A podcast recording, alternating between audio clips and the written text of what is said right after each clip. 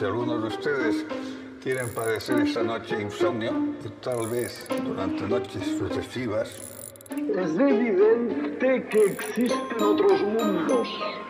Que no venimos aquí a echar las cartas, ni somos brujos. Discovery's four computers now have primary control of critical vehicle functions. que si la causa no está aquí, tiene que estar en otro lado. Alguien en su casa con una tecla tiene el universo entero. Porque yo he venido aquí a hablar de mi libro. Somos pasajeros de una bolita azul hacia algún lugar. No sabemos bien dónde vamos. Voy a estar todo el rato con el nani, ni, ni, ni, ni. Después te la voy a enseñar. Es que esa, esa melodía se te queda en la cabeza. ¿Ah, sí? Ya estás grabando. Sí. ¡Ay!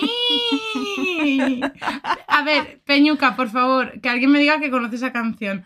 Eh, Marcos la conoce, o sea que no estoy conoce, loca. Mi novio la conoce. Vale, mm, bueno, antes de, de meternos más en materia, yo soy Jessica Yo soy Kira. y esto es un podcast Somos dos amigas. y tenemos muchas dudas. Sí, y la duda de hoy es que quién sería eh, Patty y quién sería Selma de los Simpsons. La- las hermanas de March. Pues a ver, creo que tampoco hay mucha discusión porque son bastante Somos, parecidas. somos las Una es como iguales. más hater y la otra es como un poco más enamoradiza. Sí, yo soy la más hater. O, mm. Ah, Ah, yo creo que en este soy claro. un poco la más enamoradiza, ¿no? Claro, Tú eres sí, la hater. sí, eh, en esto- justo en este detalle, en este pequeño detalle que las diferencia. Tal cual. Ahora sí que no me preguntes qué tipo de pelo lleva cada una porque nunca me acuerdo quién es quién. Efectivamente, no, no, yo tampoco. Pero bueno, ¿Cómo estás, Jessie? Porque ahora ya estamos cara a cara. eh, sí, es extraño, ¿no? Es el, es mm, el primer capítulo que grabamos este año Tal que cual. estamos cara a cara. O sea que, ¡uh! 2021, bienvenido. Sí, tío. No, no, 2022, loca. Ay. Eh, ¿Sabes que me he fijado? He escuchado el capítulo del año nuevo y también dijiste 2021 cuando tenías que haber dicho 2022. Pues no me acuerdo en qué contexto, porque, pero... porque soy así de imbécil. En plan, y aún te lo preguntas, ¿tú que me conoces? En plan, aún lo dudas. Ay, Tía, no sé, pues soy tonta, no sé. ¿Qué tía, tal la ¿no te- recuperación? Eh, a ver, bien. O sea, bien. Sí. Realmente me ha costado más volver a la rutina en sí que. sí, te que- entiendo. Porque, claro, yo eh, dejé de dar. O sea, di negativo, pero yo dejé de tener síntomas como tres o cuatro días antes de que me diesen el alta. Entonces, claro, quieras o no, yo ya era como que estaba bien y era como, uh, tengo muchas ganas, tengo muchas ganas, tengo muchas Sí, ganas. da sí, mucha rabia. El primer día que salí de mi casa, llegué a mi casa y dije, Dios mío, estoy reventada. Tal cual. Yo el primer día que pude salir bajé a patinar y a los cinco minutos estaba sin aire, te lo juro. Y como, claro, me dijeron, al, al séptimo día, después de siete días, puedes salir. Pero tienes que llevar la mascarilla hasta los 10 días, me dijeron a mí. Porque como curro desde casa, me dijeron, pues menos días de baja, tan los que nos. Claro. Y cuando salí y bajé, claro, bajé, me puse la mascarilla, me puse a patinar y tuve que apartarme de todo el mundo y bajarme la mascarilla porque no podía respirar, me faltaba el aire de una manera, tío, que ahora ya creo que lo he recuperado. Pero... Yo eso, o sea, como tanto como que me falte el aire, no, pero sí que al estar 10 días en casa, porque Sí. yo en mi caso estuve 10, eh, estaba muy cansada físicamente, pues Ajá. eso de que cuando estás mucho tiempo parada y de repente vuelves a la rutina, pues Sí. eso, verano, por ejemplo, tu mes de vacaciones y de Tal repente cual. vuelves a, a Sí, currar otra vez, tío. te lo juro, estaba reventada que no podía con mi vida, pero eh, todo ok, no sé. Sí. Me, me gustó volver a socializar, pero te tengo que decir que me costó. O sea, Sí, porque encima yo tengo que socializar a la fuerza. Es decir, mi trabajo me obliga a socializar. ahí está. Entonces, mm, los primeros dos, tres días me costó un poco. O sea, a lo mejor estaba bien y de repente a los 10 minutos mm, me entraba como un poco, no de ansiedad, pero sí de decir, Sí. llevo mucho rato fuera de casa, tal, no sé qué. Era como que me empezaba a Te rayar, entiendo, ¿sabes? tía, te entiendo. ¿Y tú qué, qué tal? Yo súper bien, yo genial. Está, o sea, después de recuperarme del COVID, bien, me sigue oliendo todo lo que lleve eh, tomate o vinagre a productos de limpieza, que es un poco putada, porque no puedo, pues la lasaña, la boloñesa y tal, pues como que no. Qué bueno. Eh, me da mucha rabia. Pero por otro lado, en otro orden de cosas, esta semana me han subido de puesto en el curro y, ahora soy la jefa del equipo de producción del trabajo. Y estoy súper contenta. ya, sí, yo súper proud. Porque la verdad es que me lo he currado muchísimo y encima currando desde casa que no me conocen, acabo de tener COVID, eh, ¿sabes? En plan, no sé, muchas cosas y en febrero justo hago un año ahí Y, y, Quien es buena es buena, nena. Ay, gracias. No, no sé, estoy súper contenta. No solo porque obviamente significa un aumento, sino porque de- llevo cuatro años, casi cinco años en la misma industria y después de un año en este sitio ah, me han podido valorar lo que en otros sitios no. Así que estoy súper contenta. Pues sí, Sí. pues sí. ¡Ya! I'm so, so, so proud. Yo tengo una cosa, pero aún no la puedo contar, así que te la tengo que contar a ti en privado. Uy, vale. que después te la contaré. Eh, Estoy mirando a Jessica en plan de hija de puta porque no me lo has dicho antes. porque teníamos que grabar y como has dicho, después se yo, vale. Me cago en la puta, tío. Y como has aprovechado, has dicho eso, digo, uh, dejo el misterio, no sé qué. Qué cabrón, ahora voy a estar todo el rato pensando en eso. I'm sorry, I'm Ay. sorry. Pero bueno, chicos, Bueno, oye. A ver, eh, tenemos que hablar. Últimamente, vale, hemos estado subiendo cosas un poco más light, creo yo, entre Navidades, Año Nuevo, Y el capítulo anterior. el capítulo pasado este. Y hace tiempo que no hablamos de asesinatos y de sangre y de cosas así, así que para quien le interese este capítulo involucra sangre, asesinatos, abusos, ese tipo de cosas, así que ya lo sabéis. Eh, um, eh, Quilicua, eso es lo que teníamos que decir. Sí. Que, um, bueno, también eso nos lo habíais pedido mucho, de hecho, en las encuestas. Efectivamente, es, Spotify es que no, que no lo hacemos pedís. solo porque queremos, sino porque también son, además yo traigo un caso específicamente que nos han pedido, son cosas que nos está pidiendo la gente a través de, de las encuestas que dejamos, así que aquí Y que entra dentro del misterio. Entonces, Sí. pues intentamos que um, pues a los que os molen más los fantasmas, que tengáis fantasmas, pero a Ahí los que os molen más este tipo, pues Sí, os traemos el primer capítulo del 2022. sí, así que... Del 2022 sobre eh, sangre. Sí, Así y antes de que que- empieces, un poco de ASMR que se me ha abierto, se me ha olvidado abrirme la Coca-Cola. Venga. Ahora no puedo porque no tengo uñas. Vale. Vale. Uh, Ya está. Qué gustito da, ¿eh? es como mmm, refrescante. Sabroso. Ah, vale, ya estoy, ya estoy lista para la sangre. Vale, Dime. venga, vamos a empezar. Eh, ah, yo, el caso que traigo hoy, que ya lo habréis visto en el título, eh, ah, lo traigo porque al principio de esta temporada, eh, creo que fue de hecho el primer capítulo, Sí. estuvimos viendo pues cuánta gente nueva nos estaba siguiendo de otros países para saludarlos y tal. Y llegamos a México y apareció un nombre eh, muy especial dentro del mundo, pues este, del misterio, más específicamente de asesinatos, que es Querétaro. Sí. Y Querétaro es muy conocido por una persona en particular, que su nombre como más en la prensa y todo esto, ya sabemos que la prensa le encanta crear nombres eh, así como súper novelescos Tal ¿eh? cual. para los asesinos. Tal cual. eh, En serie o sin serie, o la gente que hace cosas malas siempre se le pone un nombre así como que vende más, ¿no? Tal cual. Y esta es la llena de Querétaro. Vale. Así que, bueno, vamos a empezar. bueno, eh, esta historia tiene como protagonista a Claudia Mijangos Azrak, que nació el 25 de mayo de 1956 en Mazatlán, México. Y aunque no tenemos, no tenemos acceso a mucha información sobre su infancia, sabemos por ciertas fuentes que creció en el seno de una familia de clase media alta, medianamente funcional, a diferencia de lo que podemos pensar en estas situaciones. Sí. Y a lo mejor en tu historia es diferente. Aquí la familia era bastante normal, ambos padres tenían negocios bastante fructíferos y no te- iban mal económicamente. Vale. Eh, ah, tenía siete hermanos, siendo ella la menor de todos, y la versión oficial de estos hechos confirma que Claudia tuvo una infancia completamente normal, que nunca le faltó nada ni sufrió ningún tipo de maltrato, Vale. cosa que bien. Sí, sí, o sea, sí, eso está muy bien, cosa que no suele ser... lo común en Sí. estas situaciones. ¿vale? Sin embargo, los testimonios que afirman haber conocido a Claudia en algún momento de su adolescencia relatan que sus padres eran primos hermanos Vale. y que los hermanos de Claudia tenían algún tipo de enfermedad mental o condición en especial, Sí. vamos a dejarlo ahí porque a veces no sé A ver, a ver, estas ¿vale? cosas pueden pasar a veces entre familiares, por muy distantes que sean, Mm. si compartes ADN con alguien y luego procreas una persona con esa persona, pueden salir deformidades o problemas de salud o cosas así, y esto ya se ve y no es... No lo estoy comparando, no es un chiste ni nada, sinceramente se veían los perros, por ejemplo, de raza, que los cruzan entre hermanos y estas cosas, y luego salen perros puros, como por ejemplo en las familias reales, que también pasa que se han cruzado durante muchas generaciones entre primos Dios mío, es que y luego sale gente mm, pura que pues, no está bien del todo ahí arriba, ¿no? Exacto, hasta qué punto es pura. Sí, ¿sabes? Bueno, uno de los problemas que tenían algunos hermanos, que es eh, importante mencionar para la hora de entender la- el desenlace de esta historia, es pues epilepsia, esquizofrenia. eh, había uno de sus hermanos, creo que era el segundo más pequeño, si no me equivoco, que tenía síndrome de Down. Vale. Eh, ah, pues he dicho que no son todos enfermedades mentales, sino también hay condiciones. Ef- Exacto.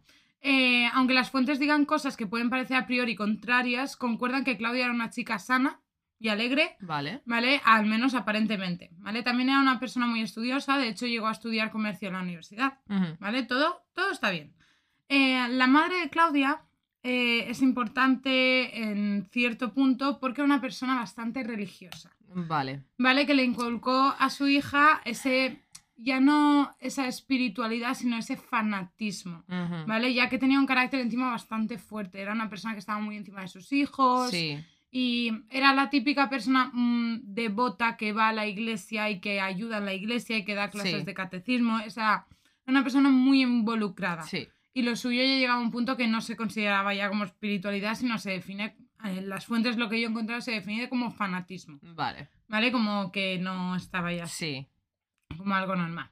Bueno, desde su juventud, Claudia fue considerada, considerada una mujer muy guapa, una chica muy guapa y muy atractiva que llamaba la atención por su belleza. Y esto es importante porque se dice que Claudia llegó a ganar el certamen de belleza de Mazaldán, aunque no queda muy claro la veracidad de estos hechos, ya que no hay documentos que lo certifiquen. Vale. ¿Por qué digo esto? Porque hay muchas fuentes que dicen que sí y sacan fotos que supuestamente prueban esto, ¿vale? Por eso digo que hay unas fotos que se dice que sale Claudia, pero eh, la mujer que aparece ahí no es Claudia, es otra mujer que se llama Vale. Evangelina Tejera, Vale. ¿Vale? Me encanta ese nombre. Me, me flipa ese nombre. Evangelina Tejera. O sea, méteme en Me un suena- anime ya. Tío. Me, suena- me su- me- me resuena bien, ahora que lo has dicho tú, no lo había dicho en Evangelina voz alta. Tejera. Ay, tía, no lo había dicho en voz alta. Me, me suena bien, me, el O sonido... sea, no sé, me gusta, tío. No sé. No, no tengo mucha más información de esa mujer, la verdad. Jo. Bueno, pasando un poco más a lo que es su adolescencia y Ujú. continuando, ¿vale? Eh, a- con el pasar del tiempo, el padre de Claudia se muere, ¿vale? Y le deja una gran cantidad de dinero como herencia y a la edad de los 21, tras haber tenido alguna experiencia negativa con anteriores parejas, bueno, como ya sabéis, las parejas de la adolescencia no son a lo mejor las mejores, eh, valga No, la no redundancia. serlo. ¿Vale? Eh, Claudia conoció al que se convertiría en su pareja, que es. Alfredo Castaño Gutiérrez, importante en esta historia. Ese nombre me suena. ¿Vale? Eh, este señor es un empleado de banco que era ocho años mayor que ella. Vale. Esto no es muy importante, pero sí que en su momento la prensa ya sabes que coge cualquier detalle. Pues un Sugar Daddy. Claro. Como lo queréis considerar. Bueno, la cosa es que, bueno, tras graduarse Claudia en comercio, se casó en la Catedral de Mazaldán con este señor y tras la luna de miel, la pareja de recién casados decidieron mudarse a Querétaro, ¿vale? Donde Alfredo había encontrado trabajo como empleado bancario y Claudia abrió una tienda de ropa para mujeres muy exclusiva en el pasaje de la Yata, si no lo he escrito mal. Vale. Vale, vemos que todo va bien. Sí. Mm. un- algo, una vida normal, vamos. Claro, porque esto es lo interesante, en plan, volvemos a lo mismo. Aquí hemos tratado muchas veces muchas historias que Sí. desde el principio son Richard Ramírez, es que no. Pero sí que es cierto que cosas como la esquizofrenia y este tipo de cosas Es- en mujeres específicamente se desarrolla mucho más tarde que en hombres. Es algo que te puede pegar del, de un día para otro. Que yo no sé si es esquizofrenia lo que tenía esta mujer, pero si ya le viene de familia y sé un poco sobre lo que pasa, mm, me puedo imaginar que le dio un brote. Pues va un poco por ahí los Sí. tiros, ¿vale? Eh, en el tiempo que duró este matrimonio, eh, tuvieron tres hijos. Eh, la mayor es Claudia María de 11 años, después tenemos a Ana Belén de 9 y Alfredo Antonio de 6 para el momento de los hechos. Vale. Bueno, en esta ciudad los niños fueron apuntados al colegio católico Fray Luis de León, donde Claudia, que tenía esta creencia a Dios tan arraigada por parte de su madre, Sí. pertenecía a un grupo de madres catequistas hasta donde yo he encontrado, y trabajaba ocasionalmente, como profesora de catecismo para estar más cerca de sus hijos. Lo- me- l- si se ha escuchado, me he reído un poco, lo siento, en plan, no, no es por nada raro, sino porque has dicho madres catequistas y me he imaginado como un grupo de música en plan de las madres catequistas, ¿sabes? En plan, como las. Flos Mariae. ¡Oh, my God! Que si no conocéis a Flos Mariae, os doy permiso para pausar el podcast ahora mismo, ir a buscar Flos Mariae, eh, no sé cómo se llama la canción. Viva el Papa. Viva el Papa. Flos Mariae, Viva el Papa. Eh, si sois religiosos, no me quiero reír de vuestra religión, pero es, es eh, Es un ir, a ver, ir a ver el vídeo. por Ya está, ya está. Así después ya venís con otro mood Exacto. para, para estos Viva hechos. el Papa. Vale, ya Te- está. te- te. Bueno, eh, ah, volviendo a la historia, todo el mundo que conocía a la familia siempre tenía buenas palabras para ella. Volvemos a lo mismo, todo normal. Sí. ¿Vale? Como todos sabemos, llegados a este punto, ¿no? Algo tiene que pasar, Sí. no todo lo que brilla es oro. Y todo cambió tras la muerte de la madre de Claudia. Suele haber algo que lo incita a todo. Sí. ¿Vale? No, en ese momento no me pasó nada, pero sí que fue el desencadenante Eh, para está. que pasase, ¿vale? Sí. En el año 82, Claudia comenzó a tener episodios un tanto violentos en los cuales llegó incluso a amenazar a su propio marido con un cuchillo en la mano e incluso llegó a hacerle daño en la mano con unas tijeras. O sea, Mm. hay, hay gente que dice que le cortó, hay gente que le dijo que le clavó las tijeras, Sí. hay gente que dijo que no le llegó a clavar, Vale. pero bueno, he intentado quedarme con la versión más oficial de todo esto Sí. porque, eh, bueno, este caso es muy famoso, creo que no voy a intentar hacer spoiler, pero bueno, al fin y al cabo, si es una persona que no está en sus cabales, no sabes hasta qué punto la, la información es veraz o no. Ah, Ahí ¿Vale? está, porque la gente es muy sensacionalista más en esa época. Si ya las, los He intentado medios de quedarme comunicación con- ya lo son. Algo mediano, Sí. ¿vale? Bueno, al tiempo la gente comenzó a rumorear sobre un posible amorío secreto de Alfredo, ¿vale? Vale. Tendríais que ver a Jessica ahora mismo porque está haciendo plan- movimientos con las manos. No sé si habéis visto la Flish Flisher alguna vez en YouTube, pero estás haciendo lo mismo que hace ella Perdón, con las manos. Es que me- si me quedo, o sea, siento que si no, no expreso tanto conmigo. Sí, sabes que yo hago lo mismo. Si yo me Claro. pongo así, en plan. Sí, ¿no? sí, sí. Pero es que es eso, es que, chicos, así paréntesis Sí. para variar. Es, a veces es muy complicado transmitir solo con una parte, como es en este caso tu La voz. voz. En sí. plan, en que no Sí, te puedan ver yo cómo te expresan. A veces he vuelto a ¿cómo- escuchar capítulos anteriores y me escucho hablando y digo, joder, tío, yo estaba mucho más animada contando esto, pero no se refleja en la voz. Claro, por eso cuantas más, Sí. cuanto más normal lo hagas, mejor. Sí. Bueno, continuando. Vale, pues lo he dicho. La gente empezó a rumorear. Aquí, esta información la he encontrado solo en un par de sitios, ¿vale? Eh, sea verdad o sea mentira, lo que viene a continuación sí que es verdad. Vale. Vale, que bueno, resulta que empezaron a tener problemas maritales entre Claudia y Alfredo. Y como las discusiones se volvieron en algo más rutinario, decidieron ir a terapia, ¿vale? Vale, oye, Para- es una decisión normal, muy sano, muy concreto, muy, eh, muy correcto, muy, o sea, no sé. para evitar que, que todo vaya peor, Exacto. ¿no? Bueno, eh, fueron a psicólogos y a padres católicos, también tengo que decir, ¿vale? Sin ningún resultado positivo, al menos estaban alternándolo, quiero decirte que iban a los dos. Eh, de hecho, acabaron por divorciarse en 1987. Vale. ¿Vale? Alfredo alguna y otra vez intenta volver con Claudia, pero ella se niega ya que, y esto es lo que te había dicho que es verdad, supuestamente había encontrado a otra persona. Claudia había encontrado a otra Sí. persona. Vale. Por eso te digo que lo otro solo encontrando dos fuentes, pero esto es real, ¿vale? Vale. Y muy importante. ¿Quién es esta persona? Vale. Pues esta persona es el padre Ramón, del cual hablaremos un poco más adelante. Del padre Ramón, o sea, un, un cura. Sí. Ay, señor. Padre, padre de verdad, o sea, biológico no es. No, ya no, ya, ya, ya. Porque si es padre con, en mayúscula, no puede ser padre en minúscula, ¿sabes? O Bueno, bueno, a ver, o por sí. poder, yo me Uy, acabo de leer miedo. de Scarlet Letter. No sé tú. Ella que acaba de los exámenes lleva soltando información por ahí como si nada. Me ha encantado esa referencia tan guapa, sí? ¿eh? Choca. ASMR de chocar. Bueno, Hostia, a partir de aquí. Vale. la salud mental de Claudia fue a peor. ¿Vale? Su depresión se mezclaba con comportamientos muy extraños como hablar sola y no hablar sola de algún comentario de, tío, que yo a veces me hablo sola en plan, cuando me, me estoy estresando yo sola en mi cabeza, digo, a ver, Jessica, céntrate. ¿Sabes? Pero Sí. no, no, no, de hablar. Vale. No, Sola. sí. En plan de desarrollar. una Sí. conversación, ¿vale? Sí. O de repente se quedaba mirando a un punto fijo de la pared durante horas. Ah, eso soy yo. Vale. Eso lo hago yo. Con mi gato. Yo y mi gato juntos. Al mismo punto los dos. Sí. Me encanta. Bueno, la gente de su alrededor pensaba, o sea, obviamente la gente estaba viendo que algo le estaba pasando, pero pensaba que era una fase de duelo por la que Claudia estaba atravesando eh, por el tema del divorcio, tal, Claro. acostumbrarse a su nueva realidad. Sí. Entonces decidieron darle también un poco de espacio. ¿vale? Pero bueno, la realidad no era exactamente así. Eh, a pesar del estado mental de Claudia, ¿vale? Consiguió la custodia completa de sus tres hijos y según cuentan las malas lenguas, Alfredo ni luchó por conseguir la custodia y tomó, y tomó la postura de ser padre cuando quisiese y le apeteciese. Vale. Esto lo dicen algunos, otros no, A pero ver, bueno. me imagino que si ella te estaba teniendo problemas mentales y tal, o sea, tiene, tiene pinta de que, o sea, si él hubiese querido luchar por tener los hijos, me imagino que hubiese podido. En plan, Claro. sabiendo lo que se sabe de ella. ¿Sabes lo que te quiero decir? Sí, de hecho el, el terapeuta Sí, insistió al padre, o sea, Alfredo, sí.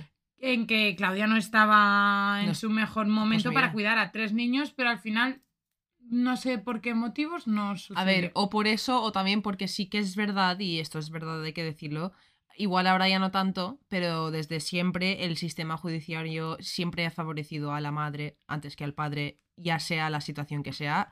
Que obviamente en muchas situaciones, más de, de la media de situaciones, son los hombres los, el problema, pero en muchas también es la madre y en muchas los niños sufren porque directamente el juez dice a la madre porque es la mejor y él es la que cuida a los que niños. me parece sexista per se. Sí, sí. Piensas que la madre va es, a es cuidar un mejor. problema, o es un problema. Y es algo que muchos tíos intentan utilizar en argumento en contra, en plan de, pero si las mujeres siempre hagan esto, y yo no estoy de acuerdo con eso. No estoy de acuerdo con eso, que se haga un estudio de la familia y quien tenga que quedarse al niño, que Claro. se lo quede. No es nuestra culpa que la mayoría de estos casos sea la madre la que más apta sea para cuidar de los niños. Pero no siempre, como en este, por ejemplo. Efectivamente. Y ah, bueno, la gente que conozca por el título de Kira también sabréis por dónde van los tiros, sí. ¿sabes?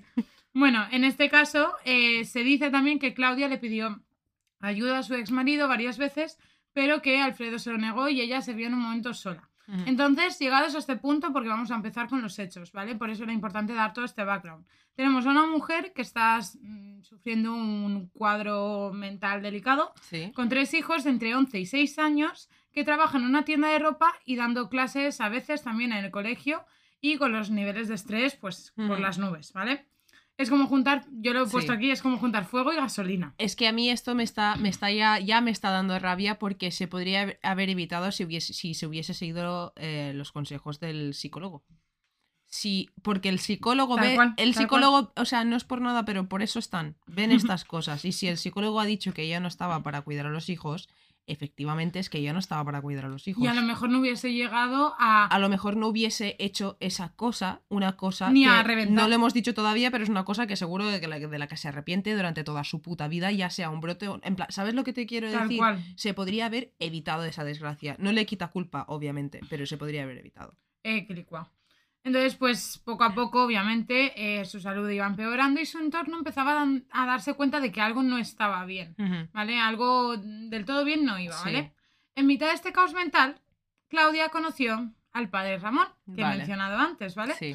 Por eso te digo que todo esto estaba pasando más o menos a la- en el Sí. mismo momento, ¿no? Quiero, espero que me vayas a decir que el padre Ramón era muy buen tío y que la ayudó y que no se aprovechó de ella.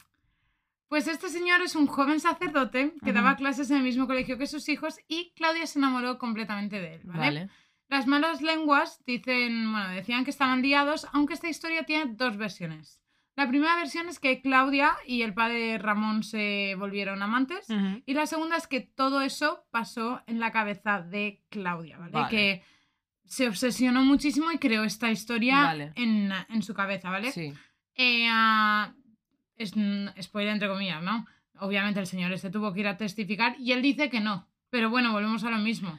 Es, un cura, y es una señora No que volvemos lo a lo a mismo. ¿Hasta qué decir. punto es... Sí. eh, solo me sale la palabra, ¿no? Es como el. En plan, como es de...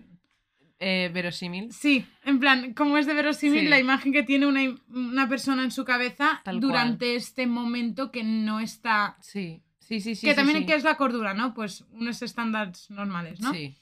Bueno, sea cual sea la verdad, lo que sí que se sabe por seguro es que Claudia llegó a hablar con el padre Ramón y con otro sacerdote, que se me ha olvidado apuntar el nombre, del colegio en busca de ayuda para conseguir la inmunidad eclesiástica, que es lo del divorcio este Sí. por la iglesia católica, Sí. ¿no? Pero no se la dieron bajo la excusa de que lo que juntó Dios no lo podía separar el hombre. Es- y esto... Ay, bueno, total, paso. Llegamos es al día... es que, uf, es que, es que si lo voy a cosas, conseguir igual. Lo de lo que, juntió, lo que juntó Dios no lo puede separar el hombre, tío. Pues me dan ganas de Dios ese contestar, día mira, estaba durmiendo. Dios te juntó los ojos, pero yo te los voy a separar de una hostia, hijo de puta. Es que eso, claro. En plan, no, qué rabia me da eso, me da mucha rabia eso. Sí. Y, y- y puede ser, puede sonar mal y puede ser ofensivo para la gente que cree, pero yo no tengo ningún problema con la gente que es creyente. Tengo problema con la gente que eh, mediante su creencia incita al odio. Y eso es un problema grande para otro Eh, día. Eso, eso podemos hablarlo otro día porque seguro Claro, que porque algún yo tengo amigos que, traten- son creyentes y, y los amo y no hay ningún Mm. problema, ¿sabes? No hay ningún problema. Tal cual. Se ¿Tú te has puede ser creyente y se puede ser católico y se puede ser protestante, se puede ser musulmán, se puede ser todo lo que tú quieras sin odiar a nadie. Tal cual. Que de eso se trata, de hecho. Y yo tengo mucho respeto para la gente que es capaz de ser religioso y de sentir ese amor puro. Puro, porque es amor. Y exacto. Lo y que no, realmente es la religión, lo que debería de ser es Y no amor. ser fanatismo. Eh, ahí está, ahí está. ¿Sabes? Porque encima nosotros Se lo quería hablado- clarificar porque siempre que sale el tema de la religión, como que me Sí, cago un y poco yo en la también, puta y yo y también. no quiero que quede como que soy anti-religión. No es Yo, así. a mí no lo que no me gusta es la religión como institución, porque creo que está podrida. Pero y la lo que es la iglesia en sí y el tema del dinero y mm, tal. eso Claro, ya- por eso digo la iglesia como institución sí. y no la iglesia como fe. Porque la iglesia como fe al final los Mm. preceptos que tiene Yo es no robarás, no matarás, obviamente son Yo, como common sense, sinceramente, ¿sabes? Cosas de sentido común. en lo más profundo de mi ser tengo una envidia muy sana y muy pura a la gente que es capaz de creer y de amar y de sentir ese amor puro. Y ya no hablo de la gente que lo utiliza como una excusa para marginar y Tal para cual. tal, ¿sabes? Pero bueno, vale, te dejo seguir porque necesitaba No, no, no, explicarlo no, porque me he dado cuenta de que siempre me cago un poco en todo. Y, Y antes es- te lo he dicho, a mí este caso no es tanto el caso en sí, porque os lo, lo que voy a contar es más el pre y el después que lo que es el hecho en sí, porque el hecho en sí es pum. Sí. Eh, me, me han surgido muchas cosas para pensar. En este caso, pues el fanatismo con la religión, me da Sí. igual cuál sea. Hemos tenido, pues al final, muchos. Y no es solo fanatismo con la religión, chicos. Con todo, con la política, La con- cienciología, eh, ¿sabes? En plan, lo que es fanatismo hacia cualquier cosa lo convierte en algún tipo de secta y, y las sectas nunca van bien. Nunca. eh, quiricua. nunca. Bueno, pues ah, volviendo a la historia, llegamos al día 23 de abril de 1989, ¿vale? Mm, tres días antes del cumpleaños de mi hermana. Eh, y Alfredo llevó y recogió a los niños del colegio, ¿vale? Que iban a una especie de festival Vale. y los llevó a casa de Claudia. Recordemos que ellos dos estaban divorciados, Sí. tal. Bueno, cuando ambos se encontraron en casa de Claudia, Alfredo le pide hablar en privado durante, pues eso, vamos a hablar un segundito en privado, ¿vale? Iniciaron una intensa discusión en la que no se sabe a ciencia cierta cuál era eh, como el motivo principal de esta, ¿vale? Sí, que se sabe un poco lo que han contado los vecinos que escucharon, Sí. ¿vale? Y lo A que... ver, a esas alturas una relación, una discusión puede ser por una tontería y que tú ni te acuerdes después. En plan, una discusión es... No, no... Sí. no tenía mucho más allá, que sí que le puede haber tenido un impacto en Claudia, Sí. pero bueno, se dice que Alfredo insinuaba que Claudia, bueno, le estaba preguntando insinuosamente a Claudia si estaba liada con el padre Ramón, Uy. ¿vale? Que era el cura, el cura del colegio, Sí. mientras también le estaba preguntando, eh, o sea, le estaba pidiendo de volver con ella, ¿vale? Aunque otras fuentes también aseguran que el motivo de la discusión fue que Claudia le pidió a su exmarido que esa noche se quedase con los niños ya que ella no se encontraba muy bien. Uy. Esto lo he encontrado solo en un par de sitios, por eso digo que Claro, a ver. lo voy a mí- comentando. O sea, la, la- lo que es la gente del mundo, la gente puede ser muy mala. Y me puedo imaginar que de todas las personas que escucharon la discusión, o una persona dijese, o una persona ya lo escribiese en una página, que, que ella dijo eso para darle un poco más de drama a la situación. Claro, por eso porque siempre si estoy ella diciendo realmente- como unas fuentes dicen, otras Sí. Porque si ella realmente le dijo, quédate tú con los niños, que no me encuentro bien, y luego él no se queda con los niños, le da bastante más drama y más, eh, más, morbo, por así decirlo, la- a la historia, Vende ¿no? más. Vende es como te bastante más. sube más el hype. Por eso digo que, si solo has encontrado eso en uno o dos sitios, me inclino un poco más hacia el tema de, de que de lo otro, ¿sabes? En plan, no sé, me parece demasiado. Claro, por eso lo estoy también comentando todo porque es que lo he encontrado. Sí. ¿Sabes? Sí. Pero por eso me gusta el matiz que has dado antes. Es una situación que es un divorcio con tres hijos, Exacto. eh, sabiendo también este, estas discusiones que ellos han tenido cuando han estado juntos, ¿sabes? Es importante entender todo y que muchas veces es eso. Cuando o sea, tienes yo ganas recuerdo discutir, cuando estaba cortando con mi ex y en la cantidad de discusiones y no os podría decir cómo empezaron ninguno de ellos. Ninguno. Ni uno, chicos. Ni uno, ¿sabes? En plan, es que no. Cuando. creo que será el cerebro y todo que te lo bloquea. Claro. En plan, como es un boom, Claro. te lo bloquea. Bueno, eh, se enzarzaron en esta conversación bastante alterada que Claudia decidió cortar de raíz, ¿vale? Tras cerrar la puerta, Claudia cogió a sus hijos, les acompañó a la habitación, rezó un rato con ellos y los mandó a dormir. Bueno, entre las 3 y 5 de la mañana, unas fuentes dicen 3, otras 3 y media, 4, 5, pero bueno, en esas horas, Sí, madrugada. eh, Claudia se levantó de la cama asegurando de que escuchaba unas voces altas y claras en su cabeza que no la dejaban dormir, Vale. Mm, principios de esquizofrenia. ¿vale? Principios de brote Sí.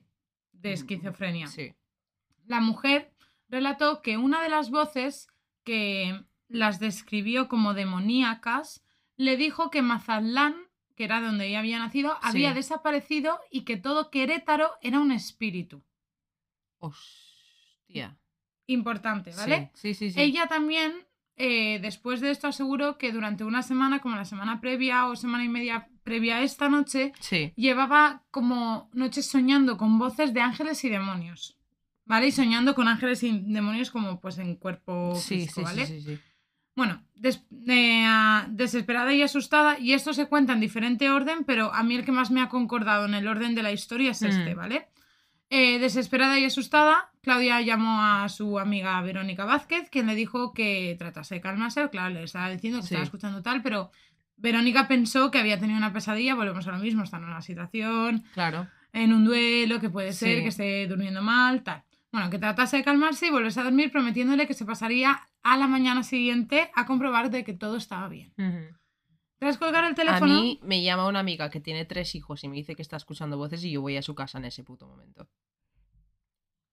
En No, plan, yo no he no, no por juzgar a, a la otra persona, sino porque yo. Hay niños pequeños en la casa y me estás diciendo, estás sola y me estás yo diciendo no he encontrado testimonios de la amiga Sí. contando esto. Entonces lo cuentan como que le dijo que a a lo mejor había tenido una pesadilla, que había... Claro. Claro, y entonces a lo Claro, mejor igual ella no lo... se lo contó del todo, en plan, pero tía, yo te aseguro que si tú tienes hijos algún día, jaja. Eh, Gracias por añadirle Pues sí, era necesario, pero oye, si algún día pasa, no sé, los milagros pueden existir, chicos. Eh, si algún día tienes hijos y me llamas y me dices, tía, estoy escuchando voces, me tienes en tu casa en dos segundos. Vale, gracias. En plan, de nada. A lo mejor también piensa que, mira la época que era, en los 90. Ya. Vete tú a saber que a lo mejor ni esa señora pensaría eso, que era una pesadilla. Ya. Tía, ¿cuántas pesadillas terroríficas habremos Sí, tenido? yo el de- otro día entró Marcos a despertarme, que era el día del examen, que podía dormir un poco más porque no trabajaba. Entró Marcos a despertarme y me desperté hablando en sueños y le dije algo y me dijo, ¿qué? Y le dije, oh, nada, nada, era en sueño. Y me volví a dormir. En plan, Por eso digo que pongámonos en la época que estos temas no se hablaban tanto, que a lo mejor la gente, el que tenía esquizofrenia era el raro del pueblo. Ya, y ahora tal cual. ni lo sabes quién Sí, tiene. ¿Sabes? exacto. Porque tienes una medicación que te sí, ayuda, tal. eso es cierto. Sí, sí, sí. Entonces, la situación era completamente distinta. Sí. Bueno, total, que tras colgar el teléfono, Claudia decidió salir de la cama y vestirse, ¿vale? Eh, y una de las voces em, despierta, Sí. en particular, le ordena que acabase con todo, Vale. ¿vale? Así que Claudia se, bueno, baja las escaleras, se dirige a la cocina y coge tres cuchillos. Vale. Se dirigió a la habitación de su hijo pequeño, cogió el cuchillo y empezó a intentar cortarle la mano, ¿vale? No voy a dar excesivos datos, pero sí que estos datos son importantes a la hora de entender el por qué. Porque una cosa es que tú hagas un corte Sí. y otra cosa es que tú te enzarces como, o sea, hasta qué punto. Sí, sí, sí, sí, sí, sí. Por eso hemos dado el aviso al principio del, del capítulo, ¿vale? Bueno, del dolor el niño se despierta gritando, ¿vale? Con lo que Claudia le da un golpe, le apuñala y sigue cortando la mano hasta casi desprendérsela del brazo. Cuando acabó, cambió de cuchillo y se dirigió a la habitación de su hija Claudia, que era la mayor, y le asestó un total de seis puñaladas, ¿vale? Pensando que estaba muerta, se fue a la habitación de su otra mm, hija, Ana Belén, con otro cuchillo distinto. No sé por qué eso de que cada niño tenga su propio cuchillo me está afectando tanto y no sé cómo me está afectando. En plan, no, no no sé ni qué emoción estoy sintiendo ahora mismo solo por ese hecho, te lo juro. Y Es- estoy uf. saltándome algún datillo que no. Sí. mm, ¿Vale? Porque ahora que lo estoy contando en alto, me, me está dejando mal cuerpo, ¿vale? Sí. Eh, ah, bueno, total.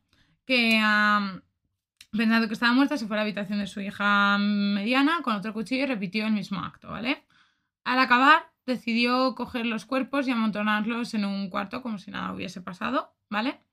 Y su hija mayor, ¿vale? Que fue la segunda en morir, no lo he comentado, pero mientras estaba haciéndole a su hijo lo que le estaba Sí. haciendo, ¿vale? Apareció por la habitación y le dijo, mamá, mamá, tal, y las apuñaladas se las dio en el pasillo, ¿vale? sí. Entonces ella fue a recoger los cuerpos y al ir a buscar el cuerpo de su hija mayor se dio cuenta de que no estaba. ¿Vale?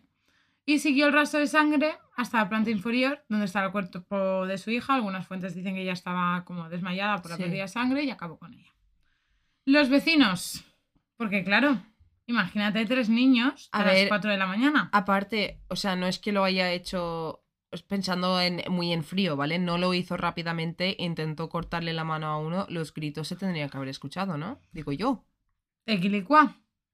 Ahora bien, esto, esto sí que fue una cosa que yo no entiendo de verdad, porque yo he llamado por mis vecinos, y tú lo sabes, de cosas yo he raras estado que yo he junta escuchado. contigo cuando hemos llamado, en plan, y yo he llegado a llamar. Vale. Sí, sí, sí, yo he llamado por cualquier cosa. Vale. Los vecinos obviamente lo escucharon, ¿vale? Sí. Obviamente se les preguntó, lo escucharon, pero pensaban que se trataba de una, de una movida familiar, ¿vale? Pues al final son tres niños, con la situación que también estaban pasando los tres niños, con un divorcio, con no sé qué, que su A mí madre... me da igual que es una movida familiar y yo escucho a tres niños gritando a las 4, a las 4 de la mañana, en plan gritando de la manera que tendrían que haber Es estado que es esa, gritando. ese es el punto. Porque no es un grito de niño de ¡Ah! ¿Sabes lo que te No me, no me, no quiero y no ni quiero imaginar. repetir palabras que supuestamente se dijeron, pero imagínate lo que puede decir Sí, una sí. niña que está viendo a su madre cortándole, mm, dicho rápido y feo. O sea, me puedo imaginar que por lo menos gritaron mamá, ¿qué haces? Mamá, ¿qué haces? Mamá, ¿qué haces? En plan, algo así. Entonces, yo soy vecino, escucho eso y llamo a la policía. Hombre, mamá, ¿qué haces? Ya- Llamo a la policía o mínimo, si no quiero involucrar a la policía, voy a la puta puerta y llamo a la puerta hasta que abren. Porque- No, yo es que yo es que creo que tía, después de otras cosas que yo he escuchado que han sido Sí. más flojas, obviamente, Sí. pero que vete tú a saber cómo podrían haber acabado. Hmm. He llamado. No sé si os acordáis del capítulo que contamos lo de la niña Yaiza que nos llamó por el telefonillo, que acabamos llamando a la policía porque nos dijo que. No me acuerdo ni qué nos dijo, nos dijo ayúdame por el telefonillo y luego no volvió a contestar, una movida, que seguro que sería una, ni- una niña tocando las pelotas. Pero y, y que eso ya Mm. demuestra que tú y yo hubiésemos llamado, tía. O Tal sea, cual. O sea, creo que. Sí, sí, sí, sí, ya ves, no me acordaba de eso. Yo estaba pensando en mi casa de antes, mm, con el vecino de enfrente, tal cual, sí. que tenía problemas con la mujer y yo lo escuchaba y llamé. Mm, porque yo he escuchado plato romperse, sí. ¿sabes? O sea, yo aquí hubiese llamado Sí. de cabeza, pero bueno. Cuando ya no se escuchó ningún sonido, era cuando Claudia se disponía pues, a amontonar los cuerpos de sus hijos, ¿vale? Al intentar, eh, o sea, al acabar, intentó cortarse las venas, pero estaba tan cansada que no obtuvo el resultado esperado. Hay fuentes que dicen que se apuñaló a sí misma. Yo, bueno, eso a mí me parece muy peliculero porque me parece muy Sí. peliculero. Me parece más fácil, entre comillas, en su estado, lo otro. Sí. ¿Vale? Bueno, ¿qué pasó al día siguiente? ¿Quién tenía que venir? La amiga. Hostia, la Verónica. Claro, al día siguiente Verónica llega sobre las 8 de la mañana, ¿vale? a casa de Claudia. No puedo imaginarme lo mal que se tiene que sentir esa mujer. Porque le llamó, tío. La lo que estaba diciendo yo antes, que si ya tú me, me llamas, me dices que escuchas voces, estoy en tu puerta. claro, pero, pero, hasta qué joder, cómo, hasta- sí, cómo sí, se no, lo no. describió. Y además, ¿hasta qué nivel conoces a tu, a tu amigo? En plan, si yo igual te llamo a las 4 de la mañana, te digo, estoy escuchando voces y me dices, Kira, no hagas chupitos antes de irte a dormir y le cuelgas. ¿Sabes? ¿Sabes? Sí, sí. o no, eso te pasa por Ahora me desayunar siento pescado. mal. Me siento mal por haberlo dicho porque estoy pensando en la. En que mal. ella, claro, porque obviamente yo creo que cualquier persona en su sano juicio si sabe. Volvemos a lo mismo. Hoy en día también tenemos más información que en ese momento y nosotros a lo mejor sí que ahora decimos que sí que hubiésemos hecho algo porque hubiésemos a lo mejor dado dos vueltas. Sí, pero porque ahora se habla un poco más esto de la salud mental y sabe, tani- tenemos más ejemplos de más casos de estos. O Y también es que también son cosas muy fáciles de decir nosotras que estamos aquí sentadas delante de un puto Claro. micrófono, que hemos mirado estas cosas en internet, que no hemos visto nada así realmente en nuestra vida. Es muy fácil decir esto, así que claro, quién por sabe, eso. quién sabe realmente cómo reaccionaríamos. Eh, ¿sabes? Pues llega Verónica, llama a casa de Claudia, ¿vale? Como le había prometido. Cosa que me pareció bien porque a lo mejor otra persona se le hubiese olvidado, hubiese A pasado mí. más tarde, tal, no sé qué. o yo soy esa persona que por- se le olvidan, tío. paso por la tarde, ¿sabes? Pero si, si yo siempre te digo, antes cuando vivías más lejos, te decía, te aviso cuando llego a casa y nunca te avisaba. Tal cual. En plan, y tú tampoco te preocupabas porque sabías que soy yo. que Eh, sí, y a mí también me pasaba muchas veces. ¿sabes? Y Sí. me hablabas tú a veces pues, cuando Sí. te acordabas en plan, Sí. eh, y yo, sí, estoy en casa. bueno, eh, la amiga llama a la puerta y Claudia, ensangrentada y con la mirada perdida, le abre la puerta, pero sin más. En plan, pero estaba ella como. eh, Sí, que no estaba, sí. tía. O sea, todo el mundo la describe como que miraba. Tenía la mirada perdida. En plan, que no estaba mirando a nada en concreto, ¿vale? al Mm, un entrar- estado catatónico. Claro, al entrar piensa que la, la hija mayor bajó las escaleras. Sí. Al entrar, obviamente, Verónica no puede evitar fijarse en las manchas de sangre a lo largo de la casa y el terrible olor a óxido, porque la sangre, una cosa es un cortecito, Sí. pero bueno. Tras unos minutos dando vueltas por la casa, Claudia le mostró a Verónica los cuerpos de sin vida de sus hijos. Hay fuentes que dicen lo que las encontró Verónica, Ujú. no se sabe. Yo quiero pensar que a lo mejor fue Verónica pensando, ha pasado algo, Sí, ¿vale? Porque obviamente ella lo primero que pensó es que alguien había entrado Hombre, a atacarlos, claro. ¿Vale? Y Mm. que obviamente algo había pasado porque había mucha sangre. Mm. Entonces, la buena cuestión es que cuando llegó Claudia y estaban las dos mirando lo que, pues a los niños, eh, Claudia le dijo que no pasaba nada, que estaban durmiendo, que habían estado jugando con ketchup. No. Y esto lo, lo he visto en el documental eh, que hay de este caso de, creo que es Discovery Channel. Discovery Channel o el canal Historia Latinoamérica. Es que eso me hace pensar que era incluso ella intentando autoconvencerse a ella misma de que no había hecho lo que había hecho. de momento, ¿Sabes? o sea, en plan, como en que su cabeza él realmente creía que estaban durmiendo y Sí, que sí, era sí. ketchup, porque no su cerebro no le, no le permitía pensar sa- y saber lo que había hecho. Si realmente había sido un brote, porque eso es así funciona, te, te corta todo. te corta la memoria. Y de hecho creo que también Ángel Martín cuando tuvo... Sí. Él también dijo que también tenía como lapsus de Sí. falta de memoria porque era cuando Y le el daban- cerebro te lo rellena como puede. Y te Exacto. da explicaciones como puede. Tal cual. Joder, tío. Bueno, pues Verónica, aterrorizada, obviamente, porque no me quiero imaginar lo que es ver eso. Es que no solo lo, lo que es el, el cuerpo en sí, sino ver todo. A tu amiga, en Sí. plan. Bueno, salió corriendo y llamó a la policía en busca de ayuda. Leopoldo Espinosa, médico perito, se dirigió junto a su equipo de la a la colonia Jardines de la Ciel. ¿vale? Eh, bajo el aviso de un homicidio. La puerta estaba abierta y sin ningún signo de haber sido forzada ni de violencia. Pero claro, todo el mundo pensaba, obviamente, Claro. por la eh, situación que había entrado alguien. Recogieron diversas muestras adjuntadas con fotografías de la escena del crimen y Leopoldo llegó a afirmar que lo que más le chocó era la cantidad de sangre que había alrededor de toda la casa, ya que eso solo lo había visto en películas. Se dice que había alrededor de 10 litros. Joder. Hay fuentes que dicen 8, 9, 10, pero entre 8 y 10. ¿Vale? Eh, la sangre iba desde la planta de abajo hasta la de arriba y fue el mismo coordinador de agentes procesales, Pastor López, quien describió la escena como dantesca. Llegados a este punto, los investigadores no se centraron tanto eh, en el quién, sino en el cómo, cómo sucedieron los hechos, cómo se desarrollaron para reunir todas las evidencias que pudieran decir quiénes son las víctimas y quién es el victimario. Sí. A todo esto, según las fuentes oficiales, encontraron a Claudia acostada junto a sus hijos. Vale. Los investigadores notaron que tenía pulso, es decir, que estaba viva, y se la llevaron de la habitación. ¿Vale? Tenía unas lesiones, lo que habíamos hablado, muy superficiales en las muñecas, porque por eso no le había afectado, pero sin ninguna gravedad en especial. Y Alfredo se presentó para prestar declaración, aunque no hablaba mucho más de lo que le preguntaban. Mm. No sé si era porque tenía miedo de que lo acusaran a Sí, él a por la discusión de... y porque sería lo más entre comillas, la decisión. Me da, me, da, me da un poco de rabia porque obviamente así no fue la situación, pero si tú eres el hombre en esa situación y es la mujer que tiene custodia de tus hijos y habéis discutido, llegas a esa situación y, y no es nada, para nada egoísta pensar, vale, van a, van a mirarme a mí. Van a mirarme a mí, tío, porque obviamente en estas situaciones, no sé si habéis visto la película Gone Girl, pero en estas situaciones siempre se ven al marido, en plan, siempre. Eh. Pues total que, bueno, se llevaron los cuerpos a la autopsia, etc. Y al final todos los resultados, todos los estudios criminalísticos indicaban que era Claudia la victimaria de la muerte de sus hijos a raíz de la sangre encontrada, no solo en los cuchillos que llevaban sus huellas dactilares, Sí. sino en la ropa de- que llevaba ella. Pero claro, ahora está Claudia. Claudia está viva, ¿no? Mm. Pues Claudia consiguió abrir los ojos a las 11 de la mañana del 27 de abril del 89. Ujú. Parecía confundida y bastante desorientada, pero la policía tenía que tomarle declaración, Sí. obviamente. Claudia respondió lo siguiente. Mis niños están dormidos en casa. Yo quiero mucho a mis hijos. Son niños muy buenos y no son nada traviesos. Y esto lo he encontrado en varios sitios y con las mismas palabras. O sea que eso tiene que haber algún sí, sí, sí. en la hemeroteca, algún esto, porque con las mismas palabras.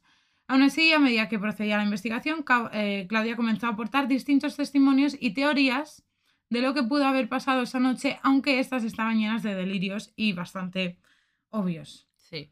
¿Vale? En el sentido de delirios no, pero de cosas que ella veía que no se correspondían Sí. con la realidad o con lo que los demás podían ver, ¿no? Claudia llegó a asegurar que fue el mismo padre Ramón quien le hablaba telepáticamente y el que influyó para que se divorciara. Y abro comillas, ¿vale?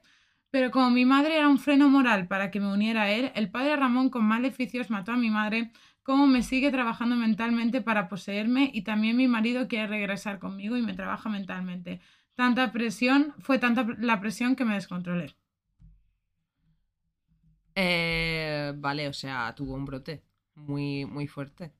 Joder. Y tío. estoy acabando ya, porque esto ya obviamente Sí, es sí, el sí, final, ¿vale? Pero me parece importante que ya son demasiadas cosas. Sí, sí. Y creo que el acto ha sido tan fuerte que tiene que ser... Creo que una persona que fuese consciente de ello sería una persona tan sádica que incluso llegaría a estar, entre comillas, que me da asco decir esto, pero orgullosa de lo que ha hecho, Sí. ¿sabes? Yo creo que si eso llegase a pasar a día de hoy, porque no es que no es una persona que no tenía apoyo, por, o sea, tenía amigos, tenía gente que la conocía, ¿sabes lo que te quiero decir? Yo creo que si esto pasase a día de hoy, creo que se podrían ver los signos antes y creo que se podría frenar. No quiero decir que con esto igual, porque no sé exactamente Alfredo, el padre, lo que tú dices, no sé exactamente hasta qué punto sí que estaba involucrado, no estaba involucrado, sí que quiso estar con los hijos, no quiso estar con los hijos, pero aún así, a día de hoy, por lo menos la madre podría haber recibido la ayuda que necesitaba y sus hijos estar en un sitio, pues igual un poco más seguros, ¿sabes? Ella afirma o afirmaba que su último recuerdo había sido acompañar a los niños a la cama y ponerse a dormir. Mm, O sea, ella seguía diciendo que eso era lo último que recordaba. También llegó a decir que llevaba una semana que se notaba un poco rara, tal, que no era ella misma. sí. Eh, de hecho, ella de- decía que se miraba al espejo y que no se reconocía porque se veía como con la cara podrida. Pues eh, es que es eso, es, Es que ya es como despersonalización. Sí, sí, no, 100% es ¿Sabes? esquizofrenia eso. Bueno, creo que no sorprendo a nadie con lo que hemos dicho con los periódicos, ¿vale? Lo vendieron todos como la llena de Querétaro. Sí, ¿Vale? Y a partir de este momento, que ya se hace un boom increíble, empieza el juicio. El abogado defensor trató de inculpar al exmarido de Claudia, teorizando que él se había colado en casa a mitad de la noche y había preparado la escena que Verónica encontraría por la mañana para convertir a Claudia en culpable, aprovechando que su estado mental que no era el mejor. Sí. ¿Vale? A ver, tío, ¿cómo de asqueroso de abogado tienes que ser? Sabiendo que eso no es verdad, porque se sabía que Es no que- es verdad. O sea, yo entiendo que los abogados tienen que defender y conseguir la Lo mejor, mejor. lo mejor para su eh, cliente, ¿no?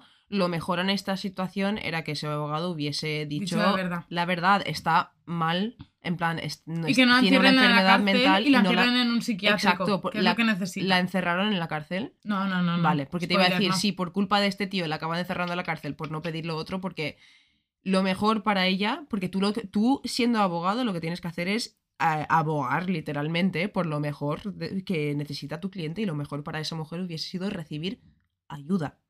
Y O la recibió. o sea, sí, sí, sí, sí, o sea, sí, al pero, menos Pero que digo que, que asco de abogado, tío, Pero intentando claro, culpar al marido. Por mucho que tú intentes eso, las pruebas son las pruebas, ¿no? Efectivamente, y por sin eso. embargo, en los exámenes neurológicos a Claudia le detectaron depresión, esquizofrenia en el lóbulo temporal derecho, aunque otras fuentes dicen y confirman que le detectaron epilepsia en el lóbulo temporal también, acompañado de un trastorno de personalidad tipo paranoide. Hay otras fuentes que dicen que también tenía como una especie de quiste o un como un coágulo de Sí. sangre en el cerebro en cierta parte también. Sí. Pero bueno, esto es un poco como lo que yo he Sí. encontrado porque cada uno dice mm, una cosa distinta. Finalmente, el 19 de septiembre de 1991, Claudia fue declarada culpable de felicidio, que es muerte, asesinar a tus Sí. hijos, y fue condenada a pasar 30 años de internamiento en un centro psiquiátrico, ¿vale? Que era la, penima- la pena máxima otorgada hasta la fecha en Sí. México. O sea, me parece una burrada. Al tiempo la trasladaron a otro centro, pero Claudia seguía estando sola. No recibió ni una llamada, ni una carta, nadie fue a verla.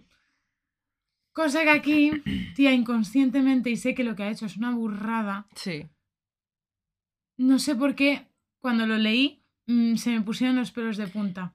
A mí, o sea, es que es una situación difícil. Obviamente ha matado a sus hijos, pero estaba, estaba enferma y necesitaba ayuda. No recibió la ayuda que necesitaba y ahora está sola. Y es muy triste. Es muy triste. Obviamente es muy triste que esos tres niños hayan perdido la vida, pero esos tres niños no han perdido la vida por alguien con odio y con eh, que quería matarlos. Esos tres niños han perdido la vida porque alguien no recibió la ayuda que necesitaba. Exacto. Y... Y eso es lo que a mí me, pues me, en cierta parte, pues me toca un poquito pues la fibra Sí. sensible. Bueno, tras el crimen, la casa de la familia Mijangos no se vendió. De hecho, hay fuentes que aseguran que fue el propio padre quien no quiso venderla y otros confirmaban que la, la casa no se llegó a vender por la historia negra, obviamente, que encerraba sus padre- paredes, ya que solo recibía visitas de chismorreo. Sí. ¿Vale? A día de hoy muchos curiosos, hay muchos programas de cazafantasmas, obviamente, que han ido, que aseguran, que no sé qué. No me voy a centrar en esto. Simplemente diré, como desenlace ya, y eh, con esto acabo, que en el, dos- el 24 de abril del 2019 Claudia salió del, psiquiátrico quedando bajo la tutela de una de sus sobrinas y la justicia dijo que debía seguir siendo controlada y debía continuar con la medicación, aunque un tiempo después la propia familia decidió internarla de nuevo. Me imagino por Y hasta ahí es lo que he encontrado de su vida. Vale. Y es una historia muy fuerte, tía. Y ah, mezcla muchas cosas. Mezcla una persona que no está bien con el fanatismo religioso, Tal cual. que se junta todo y en vez, tú piensas que te está hablando Dios. Pues que estás Es que escuchando voces. Cuando estás teniendo ese tipo de alucinaciones, es real en tu cabeza. Ujú. O sea... Encima piensas que los demás también lo ven. Porque es tan real para ti que piensas que es la misma realidad para todos. Tal cual. Sí. ¿Sabes? Por eso he hecho mucho hincapié en lo que considera real, lo que tal, porque es que es. Uf. Y de verdad que es una historia muy fuerte, pero con esto quiero decir que, entre comillas, me siento afortunada de estar viviendo hoy en día con un poco más de información al respecto, porque creo que hay cosas que a día de hoy a lo mejor no suceden tan fuertes Tal cual. por la información o al menos el acceso que tenemos a día de hoy. Y con esto cierro mi, mi, mi capítulo y que va por Querétaro y México, que no sé, escucháis por allí. Sí, nos escuchan bastante por ahí. Un Espero- besito. Espero que hayamos acertado con todo. Sí, y si no, pues eh, mandádmelo por Instagram porque es... He hecho un popurrí de todas las que he encontrado y he intentado buscar la historia como que más me concuerda Sí. en orden, ¿sabes? Porque vamos, se sacó de sensacionalismo con esto, tía, no me quiero ni imaginar. Pero Hostia, bueno, y encima en la época de la que era. eh, en los 90. Puf, ¿Qué me traes tú? Yo traigo cosas, más cosas hardcore, más cosas Venga. duras. Vale, uy, perdón, vale, es que me he puesto nerviosa. Sí. Vale. Eh, hoy yo eh, os quiero hablar de un caso que yo ya conocía, pero no conocía tanto a fondo, que nos recomendó, si no me equivoco, Elías. Ujú. Eh, Hola, Elías. voy a hablar sobre Didi Blanchard y su hija Gypsy Rose Blanchard. Que para quien conozca el caso, conocéis estos nombres, ya sabéis lo que hay, y para quien no, pues preparaos, agarraos, chicos. Yo conozco el caso como el caso de Didi Gypsy, por si Sí. os ayuda. Sí. Porque yo. Lo suelen llamar. eh, es que no quiero decir cómo lo suelen llamar porque es spoiler también. No, pero por eso he dicho el de los nombres, porque Sí. yo lo conocía como Didi Gypsy, Sí. por porque me acuerdo por la tonalidad de las vocales y tal. Eh, vale, pues empecemos por el principio. Vale. Eh, Didi Blanchard, ¿vale? Nacida como Claudine con dos Ds y por eso Didi. Nacida como Claudine Pitre en Luisiana 1967. Mira, ¿vale? de ahí soy yo en el trabajo. Tal cual. Eh, vale, pues era una de cinco hijos, ¿vale? De Vale. Claude Anthony Pitre Sr. y Emma Lois Gisclair, ¿vale? No sé muy bien cómo se pronuncia esto. Vale. Eh, según familiares que hablaron de ella después de todos los hechos que voy a contar, eh, ya desde pequeña eh, Didi tenía ciertos comportamientos extraños con la familia, ¿vale? Como por ejemplo, si algo no le iba bien en casa o con algún familiar, le robaba cosas como para vengarse. Yau. Sí, sí, era un poco así posesiva y un poco rara con las cosas, ¿vale? Vale. Eh, empezó a trabajar de joven como asistente de enfermería, no como enfermera, sino asistente, ¿vale? Vale. Y cuando tenía 24 años, eh, se quedó embarazada eh, con un hombre de 17 años llamado Rob Blanchard, ¿vale? Vale. Se casaron y tuvieron una hija que se llama Gypsy Rose, Que es la segunda protagonista de esta historia. efectivamente. Eh, el nombre Gypsy Rose se lo pusieron porque a Didi o a Claudine, vamos a llamarle Didi por especificar un poco ya en el capítulo, eh, le gustaba el nombre Gypsy, que significa gitano en español, eh, y a Rod le gustaban los Guns N' Roses. Entonces Gypsy Rose. Ah, que sinceramente me parece un nombre muy bonito. A mí me Sí, sí, gusta sí, a mí me gusta también. Y encima me gusta como la conexión de. Exacto, a que sí, Me ha gustado. Sí, sí, sí, Uh, sí, sí. Eso no lo sabía. Sí. Oh. Eh, vale, pues. eh, justo antes de nacer Gypsy, que nació en julio de 1991, Por la época. eh, exacto, Rod se separó de Didi. Porque se dio cuenta de que se había casado muy joven, se había casado por las ra- razones equivocadas, tal, y nada. Gypsy y Didi se fueron a vivir con la familia de Didi, ¿vale? Vale. Vale. Eh, Rod en un principio quiso intentar mantener una relación de algún tipo con su hija, a pesar de haberse separado de Didi, porque es su hija al fin y al cabo. Cosa Eh, que me parece normal, porque al ser tan. O sea, normal no. eh, Está muy bien porque, porque... al ser la edad. es muy maduro de él en plan darse cuenta de que, joder, no quiero estar casado y no quiero estar con esta mujer, pero he tenido una hija y voy a ser responsable. tío". Eh, que licua, Sí. ¿sabes? Vale, pues eh, dice Rod que cuando Gypsy tenía solo tres meses, ¿vale? Su madre estaba convencidísima de que tenía apnea del sueño, que no sé si sabes lo que es. Eh, creo que sí, pero. es no. cuando dejas de respirar cuando estás dormido de repente y puede, puede ser bastante peligroso en la gente que lo tiene seriamente, ¿vale? Vale. Eh, entonces empezó a llevarla al hospital múltiples veces y a quedarse ahí a dormir con ella para que le vigilasen el sueño y tal, entre otras muchas Uh. pruebas, pero nunca encontraron nada relacionado con apnea ni nada de eso, ¿vale? Vale. Eh, después de esto, Didi también se convenció de que Gypsy tenía, vamos, una lista muy larga de problemas de salud. Ajá. Vale. Eh, decía que venían de, todos venían de un problema de cromosomas que tenía Gypsy, que no especificaba cuál era. Mm, o sea, problemas de cromosomas, creo que el síndrome de Down, por ejemplo, es un problema de cromosomas, una condición, pero no decía cuál, ¿vale? Eh, llegó a obligarla también a utilizar un andador cuando era pequeña, porque decía que tenía problemas musculares, en plan, un montón de cosas. Gypsy, para, para Didi, era una niña muy enferma, ¿vale? Vale. Vale. Eh, bueno, esto eh, cuando era pequeña no era tan, tan Exagerado. exagerado, ¿vale? Tenía ciertas cosas, la llevaba bastante al médico, ¿vale? Cuando tenía 7, 8 años, eh, no se sabe muy bien exactamente cuándo, eh, Gypsy iba con su abuelo en, el moto de su abuelo, en la moto de su abuelo, ¿vale? Ajá. Y tuvieron un accidente pequeñito, muy pequeño, ¿vale? Vale. Eh, y Gypsy se raspó un poco la rodilla, ya está, como cuando yo me caí de la bici, vamos. o Eh, sea- que licua, que para ser en moto podría haber sido mucho exacto, peor. exacto. Eh, y su madre dijo que los médicos le habían dado una silla de ruedas, la cual obligó a Gypsy a utilizar y estuvo utilizando durante muchos años de su vida. Vale. Vale. Eh, llegó un momento en el que el padre de Gypsy, Ron, que seguía llamándola, no iba a verla mucho, pero la llamaba, hablaba con ella, eh, se casa con otra mujer, encuentra el amor, ¿vale? Eh, y Didi se va a vivir con su padre y su madrastra, Vale. Vale. Didi estaba con su padre, su madrastra, con Gypsy, toda la familia. Bien, vale. Eh, durante la época que Didi estuvo viviendo ahí, su madrastra empezó a ponerse muy enferma y a tener muchísimos problemas de estómago, ¿vale? Vale. Eh, ¿Quién cocinaba en esa casa? Sería mi pregunta. todos un poco, todos Vale. un poco, no era nada, en, en un principio no era raro, ¿vale?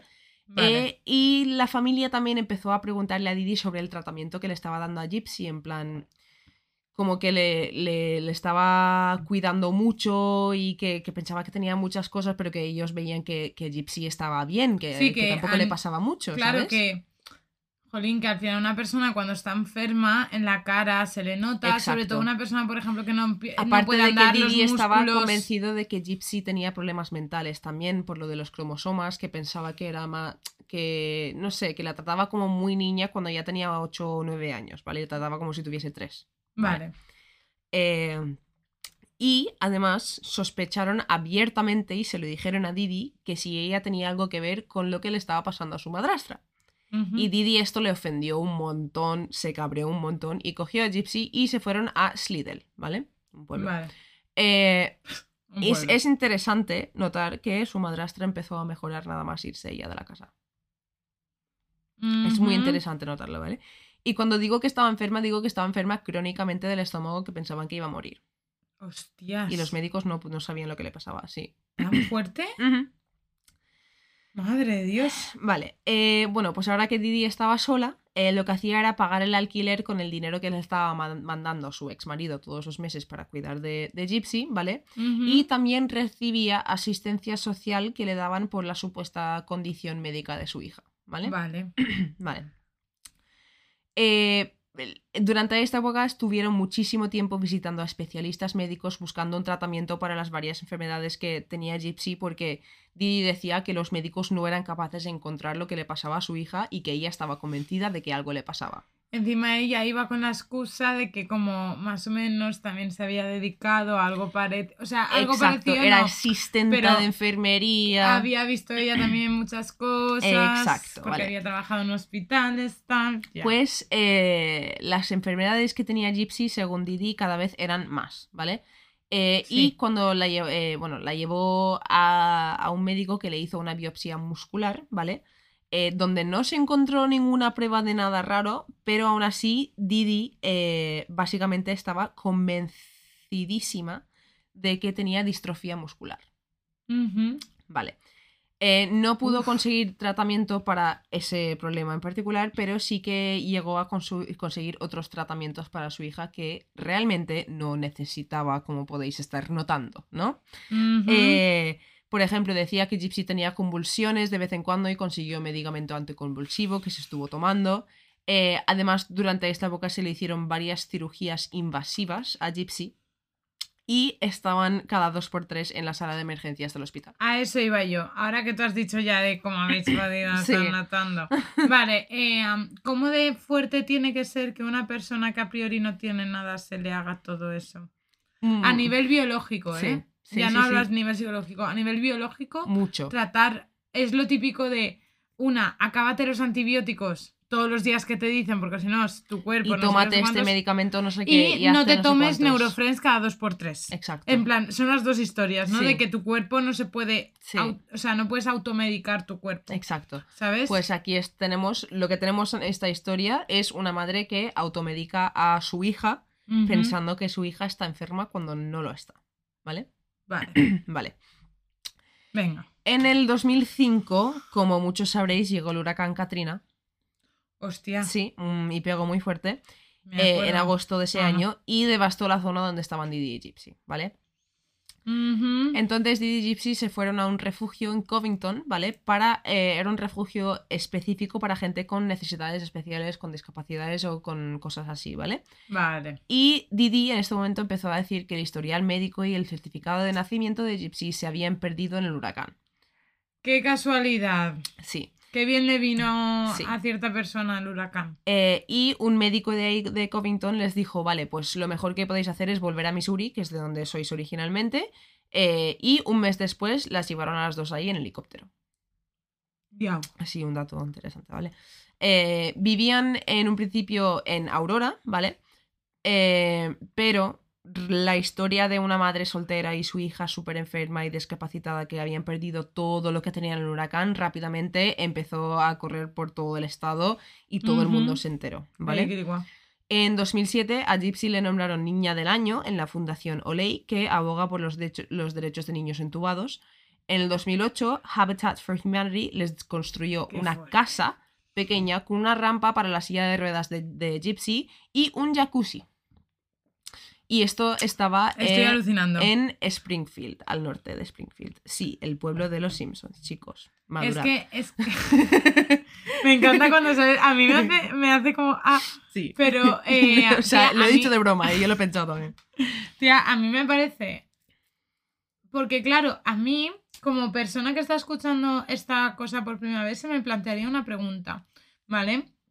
Decidme si os ha pasado, chicos. Pero sería en plan, ¿lo está haciendo a propósito o ella realmente? Porque, mira, venimos de un caso, justo ahora que venimos de un caso de paranoias Ay, mentales. ujú. Paranoias mentales, no, perdón.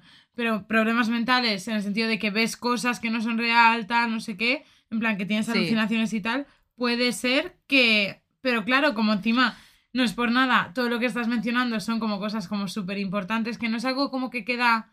No es que simplemente cobra una pensión y ya está. Sino que encima es como Efectivamente. eh, hacerse Sí. ver. Sí. Y ya no sabes Además, por dónde van los tiros. Aparte, luego cuando cuente más cosas que le llegó a hacer a su hija, te darás cuenta de que no es algo que ella hacía por, porque pensaba que realmente estaba enferma. O sea, es, es, es claro, la por eso digo es, que es la duda que te planteas. esta aquí. mujer antes, o sea, lo, lo diré luego, pero lo quiero decir ahora también. Esta mujer también está enferma. También Vale. tiene una enfermedad. En plan, esta madre, al igual que la madre de la historia de antes que has contado, que estamos con una temática hoy, esta madre también tenía una enfermedad bastante severa que luego le hablaremos, ¿vale? Vale. Vale. Eh, bueno, pues eh, se mudaron a esa casa que les construyeron, ¿vale? Y empezaron a recibir eh, vuelos gratuitos para ir a los mejores hospitales, para los mejores tratamientos. Eh, recibieron pases gratuitos a Disney. Recibieron pases Disney había escuchado. pases backstage a conciertos de Miranda Lambert gracias a la fundación Pide un Deseo, que es para niños que, que tienen enfermedades terminales que van a morir. Eh, fuerte, y su padre además seguía mandando dinero y regalos todos los meses y eh, la llamaba también, ¿vale? Además, Rod, el padre, dice que cuando Gypsy cumplió 18 años, ¿vale? Madre de. Antes de hablar con ella por teléfono, Didi le dijo que Gypsy se pensaba que tenía 14 años y que no mencionara su edad real. Sí. Eh, Sí, eh, Rod y su mujer Mm. intentaban ir a visitarla, que él quería ir a visitar a su hija Springfield, pero Didi siempre le cambiaba los planes de último momento y resulta que ella le estaba contando a todos los vecinos de la zona que el padre de Gypsy era un drogadicto y un alcohólico que nunca había aceptado los problemas de salud de su hija y que nunca les mandaba dinero. eso es mm, mentirosa compulsiva ya, ¿no? Efectivamente, efectivamente. Es que me, me parece que muy fuerte. Justo lo has dicho porque aquí en lo siguiente que tengo en mis apuntes es en grande, la decepción y manipulación de Didi. vale, y vamos a ver hasta dónde llega esta decepción y manipulación. Vale. Eh, obviamente, dale. obviamente a estas alturas todos podemos llegar a entender que a Gypsy no le pasa absolutamente nada. Gypsy es una niña normal, totalmente normal y corriente y no tiene ningún problema de salud aparte de los que le están imponiendo su madre. ¿Vale? Vale. Eh, Gypsy medía eh, 1,50, ¿vale? Era pequeñita. O sea, era, era un- eh, es, es pequeñita, muy cookie, ¿vale? Pero puede ser que también al haberle prohibido tanto Caminar, el caminar, el- hacer deporte y todo, que ya no haya podido desarrollarse bien. Efectivamente, ahí, por ahí va la cosa. Y en estos momentos, ¿vale? Hablando ya de su adolescencia cuando tenía 17 y 18 años, eh, no tenía apenas dientes, ¿vale? Y hablaba con una voz muy aguda. Eh, llevaba muchas veces pelucas, ya que su madre le rapaba la cabeza para simular los efectos secundarios de la, de- de la quimioterapia. Y le decía a Gypsy que le estaba eh, rapando la cabeza porque el pelo se le iba a caer de, todos, eh, de todas formas por su medicación. Así que era mejor rapárselo antes de que se le cayera. Entonces Gypsy le decía que sí. Fuerte, tía. Eh, cuando salían de casa, Qué Gypsy fuerte. solía llevar un tanque de oxígeno y un tubo. Y su madre le daba de comer un suplemento líquido nutricional llamado Pediasure hasta los veintitantos años. Le estuvo dando de comer eso. ¿vale? Tía. Es que. Sí, Me, me da impotencia, ¿eh? Me da, me da... sí. Uh, Eh, va, va más allá también. Eh, por ¿Más? ejemplo, Didi cuando estaban juntos, cuando estaba con Gypsy, estaban en público, estaban con alguna Mm. persona, siempre le iban cogidas de la mano, ¿vale? Y esto no era porque quería estar cerca de su hija, sino porque cuando Gypsy decía algo o hacía algo fuera de lo que se consideraba la capacidad de lo que ella podía hacer, su madre le apretaba la mano y le metía eh, las uñas y le hacía daño. Y luego cuando estaban solas le pegaba y le decía que no podía comportarse así, que tenía que hacer esto, que tenía que ser de una manera, que no sé qué. y encima, con la apariencia que tenía ella, Sí, que has dicho que era pequeñita y tal, daba... sí, Era como que, entre comillas, daba todo el pego. efectivamente. ¿Sabes? Qué Eh, fuerte, tío. También mandó a hacer muchísimas más intervenciones médicas. Eh, llegó a, tratarle eh, las glándulas de saliva de Gypsy con Botox para poder controlarle la baba. Que la baba se la inducía con una anestesia tópica antes de sus citas médicas para que pareciese que le estaba saliendo baba a ella sola. Y era todo mentira. Eh, y la, la falta de glándulas y los efectos secundarios de la medicina anticonvulsiva que se estaba tomando hizo que los dientes se le deterioraran, de- deterioraran eh, tanto que le tuvieron que extraer la, mayoría- la mayoría de dientes frontales y por eso no tenía dientes. Yo este caso lo conocía, pero yo no recordaba... Yo tampoco, yo lo Tanta- conocía y no lo, no lo recordaba tan hardcore como lo es, pero lo es. Porque me, me- y me gusta el contraste de las historias que estamos contando hoy, porque lo tuyo es una madre enferma que necesitaba ayuda, que de verdad no quiso hacer daño. Esta es una madre enferma también, que también necesitaba ayuda, pero tuvo muchas oportunidades de tenerla. Y estaba activamente día tras día obligándole a su hija a hacer como si estuviese enferma solo para ganar dinero. Vale. Tía, y no es solo dinero. porque Dinero no es y- y- y repercusión, fama, y- fama, Y, como el pena de la gente, ¿no? Como y atención. cuanto más mejor. Es que no es Sí. dinero de. Porque yo soy súper a favor de la gente que obviamente no puede trabajar y que tal, pero es Sí. que esta persona no es eso. Esa persona quiere Disneyland, quiere irse en helicóptero, quiere no sé qué, quiere no sé Pero es que aparte de todo eso, también le hacía pasar por todas estas cosas a su hija. No, no solo lo fingía, claro. llegó a implantarle tubos en las orejas, tía, porque decía que tenía muchas infecciones de oído. Y claro, yo pensaría, yo soy el médico y obviamente porque ha cambiado mucho de, de sitio donde vivía y tal. Pero, es que llegó un momento pienso, en el que después del ¿todo? huracán. Que lo tiene todo esta chiquilla, Después del huracán llegaron a ser como, como medio famosas en la comunidad médica, en plan, como que eran de oro, como que no se les podía tocar. ¿Sabes lo que te quiero decir? En plan, Y yo creo que también supongo que porque ella se pondría hasta agresiva de no me lo niegues. sí. Que es verdad que yo sé esto y. Sí. ¿Sabes? Eh, vale, es, el control de su vida llegó obviamente mucho más hacia allá. Eh, se, piensa que dejó de ir a la escuela Gypsy después de segundo de primaria o incluso ya en la preescuela. Que ya dejó de Joder. ir, ¿vale? Su madre le enseñaba desde casa porque decía que supuestamente sus varias enfermedades eran demasiado severas, ¿vale? Vale. No, y lo no que dices tú de los médicos vamos. que no le podían negar nada, ¿vale? Hubo un intento de ayudarla, ¿vale? Vale. Eh, un pediatra neurólogo que vio a. Gypsy en Springfield, ¿vale? Empezó a sospechar su, su diagnosis de distrofia muscular, que habíamos dicho antes que se la Sí. habían negado, pero ella dijo que habían perdido toda su historial, tal, ¿vale? Vale.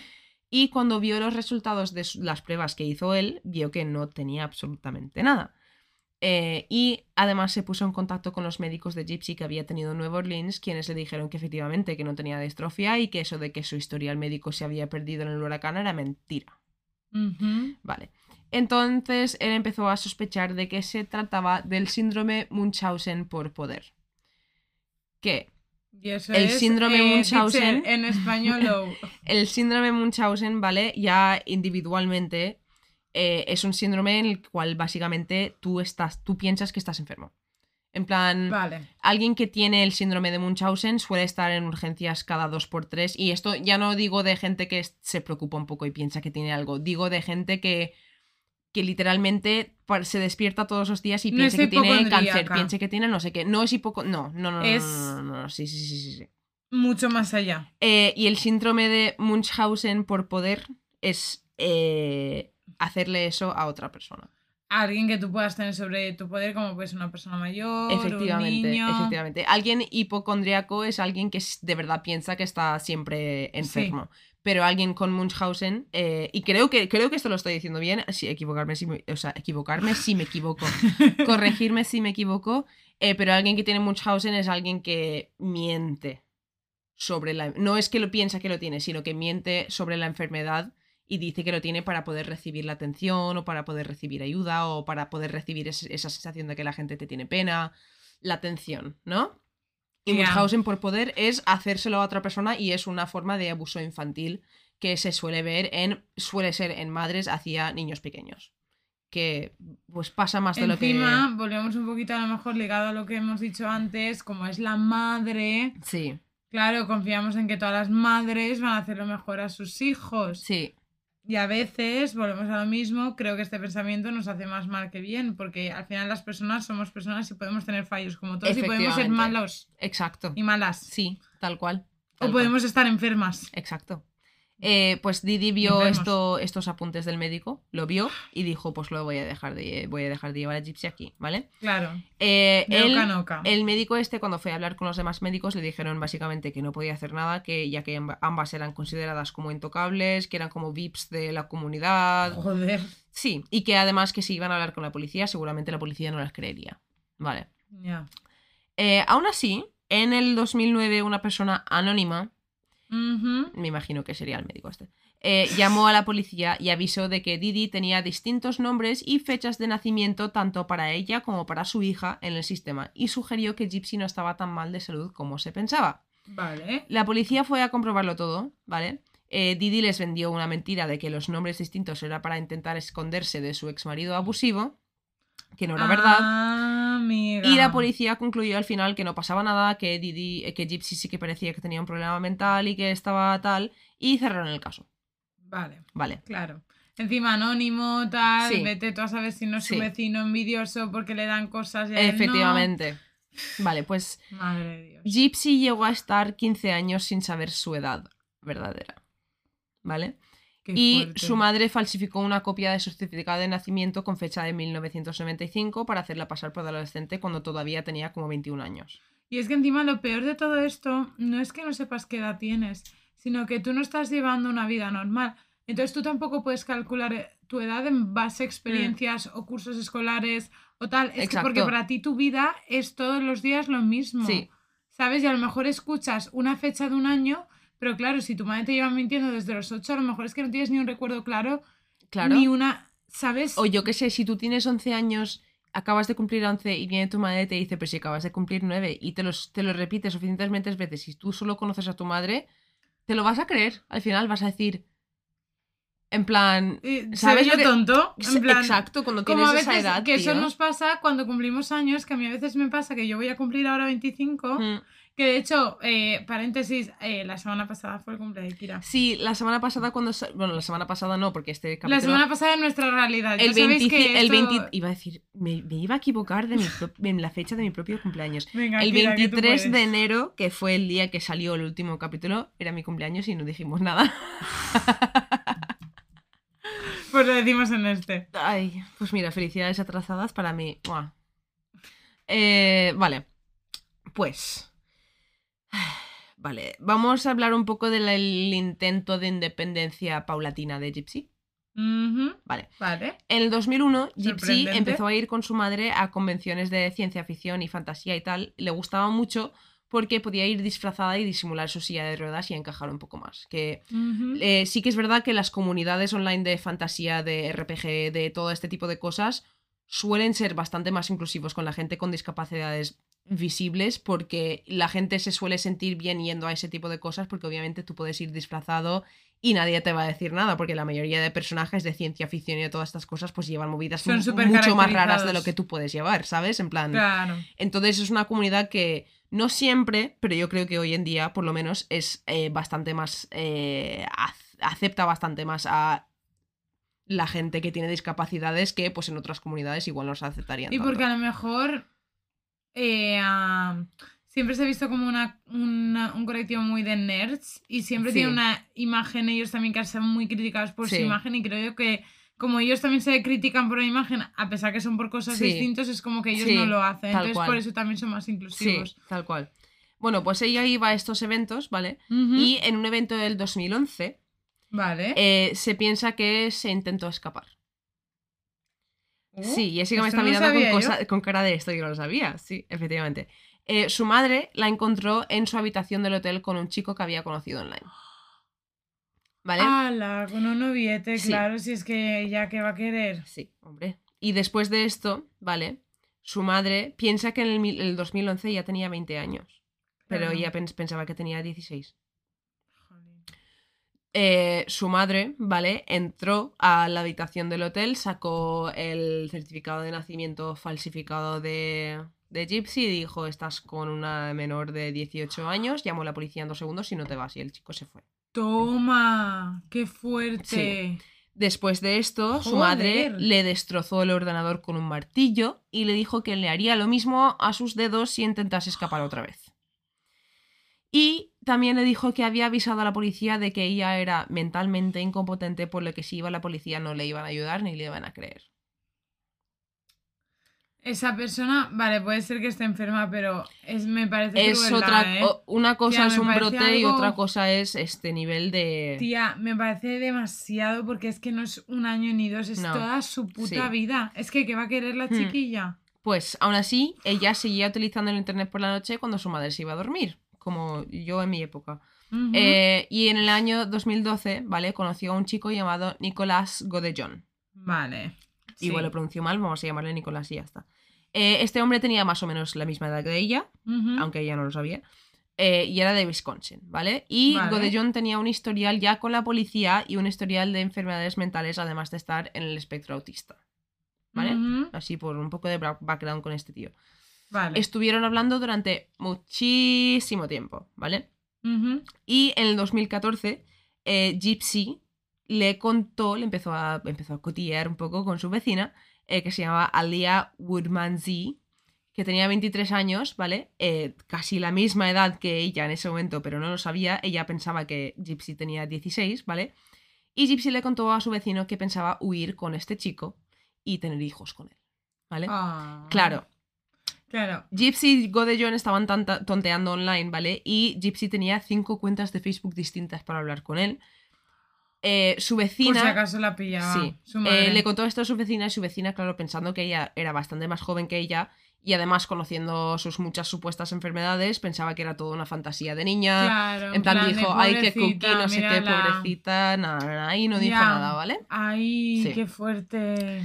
Eh, Gypsy eh, hizo, básicamente organizó una cosa. Eh, dijo, Nicolás, vete a este cine, voy a, yo voy a ir con mi madre, hacemos como que nos hemos conocido en ese momento y conoces a mi madre y así ya te, Vale. te- mi madre no piensa que te he conocido online, ¿vale? Vale, bueno, Sí. que no es mal, mala idea. Funcionó, funcionó. Uh, Y según Nicolás, ese día, cuando se conocieron, fueron al baño y follaron. Ah, great. Vale.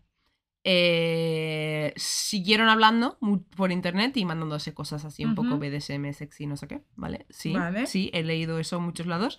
Y empezaron a desarrollar un plan para matar a Didi. Boom.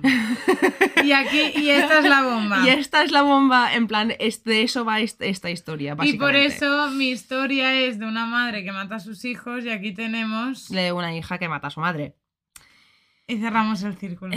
Que bueno, si habéis estado escuchando bien, no os extrañará que la haya matado, sinceramente. Yo me veo en esa situación y no os voy a decir que no lo hubiese hecho, como, te- como escapas eso. Pero bueno, sigamos, ¿vale? Sí, después, después filosofeamos. En junio del 2015, Nicolás fue a casa de Didi y Gypsy por la noche.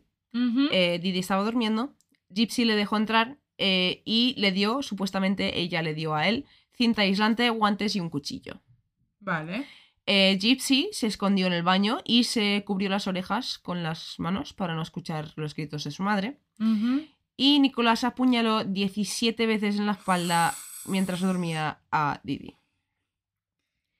Y aquí yo me planto y te digo que lo haga Gypsy tanto, vale, pero que lo haga él tanto Luego, me parece excesivo.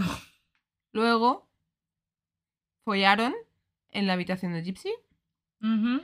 robaron 4.000 dólares que tenían ahí por en la casa y se fueron a un hotel en las afueras de Springfield y se les vio varias veces en las cámaras de seguridad y en muchas tiendas. Además, vio, eh, en las cámaras sale Gypsy caminando perfectamente sin ningún puto problema de salud.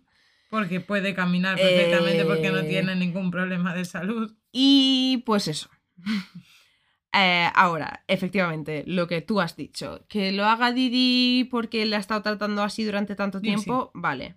Eh, Gypsy, perdón, es que me lío mucho con los nombres. Yo como Muchísimo, cuando al muchísimo. principio, cuando conocí esta historia, yo era en plan, ¿quién es quién? Porque es Didi y Ujú. Gypsy es como...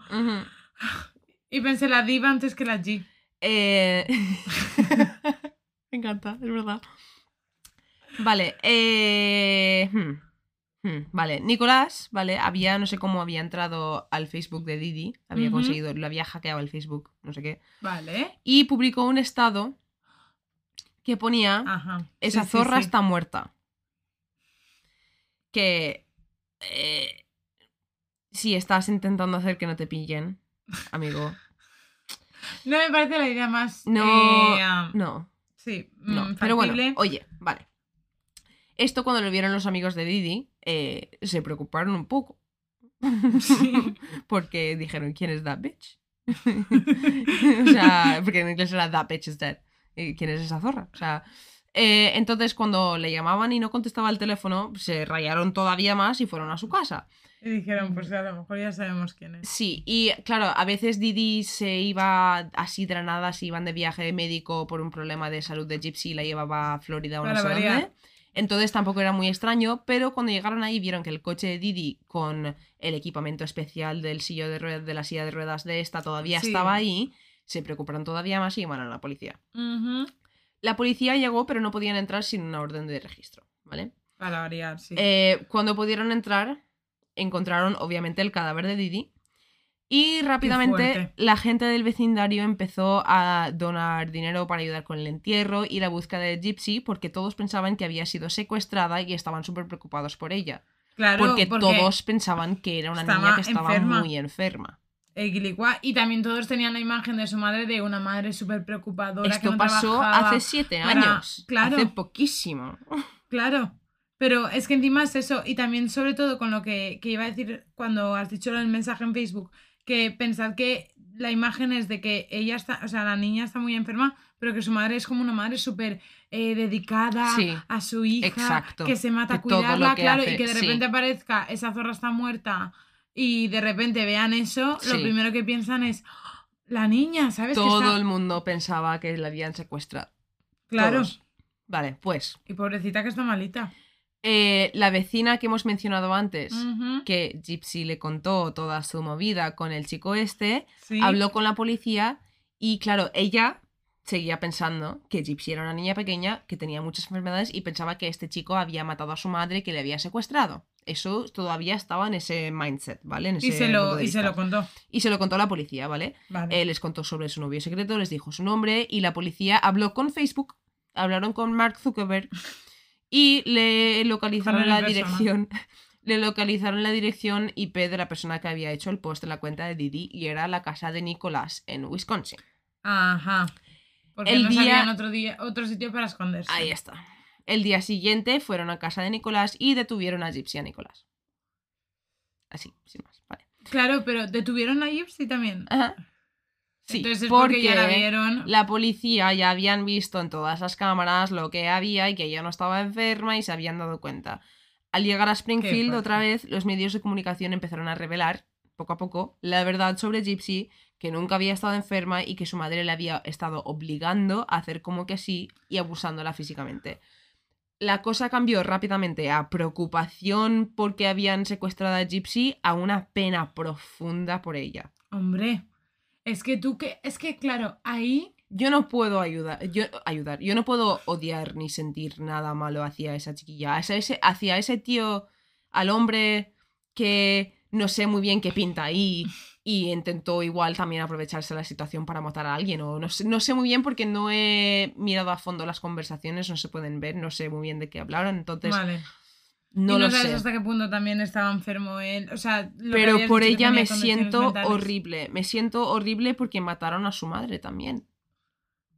Pero es que En ella plan- se vio casi como obligada. Exacto, pero, pero es que tampoco lo hizo ella. Mm, ¿Sabes lo que te quiero decir? En plan, obviamente ella ayudó y lo dejó entrar y eso ella no lo ha negado y de hecho eh, se declaró como culpable en la sentencia sí. y todo esto, en plan, Pero a la vez es que. sí, Es que. ¿Qué, qué haces? sí, ¿Qué haces en esa situación? sí. Eh, aquí lo interesante, en Missouri el asesinato en primer grado puede llevar la pena de muerte.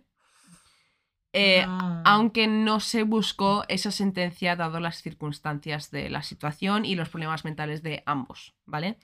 Eh, al final Gypsy se declaró culpable de asesinato en el segundo grado y la sentenciaron a 10 años en la cárcel en dos años, en el 2024 puede salir.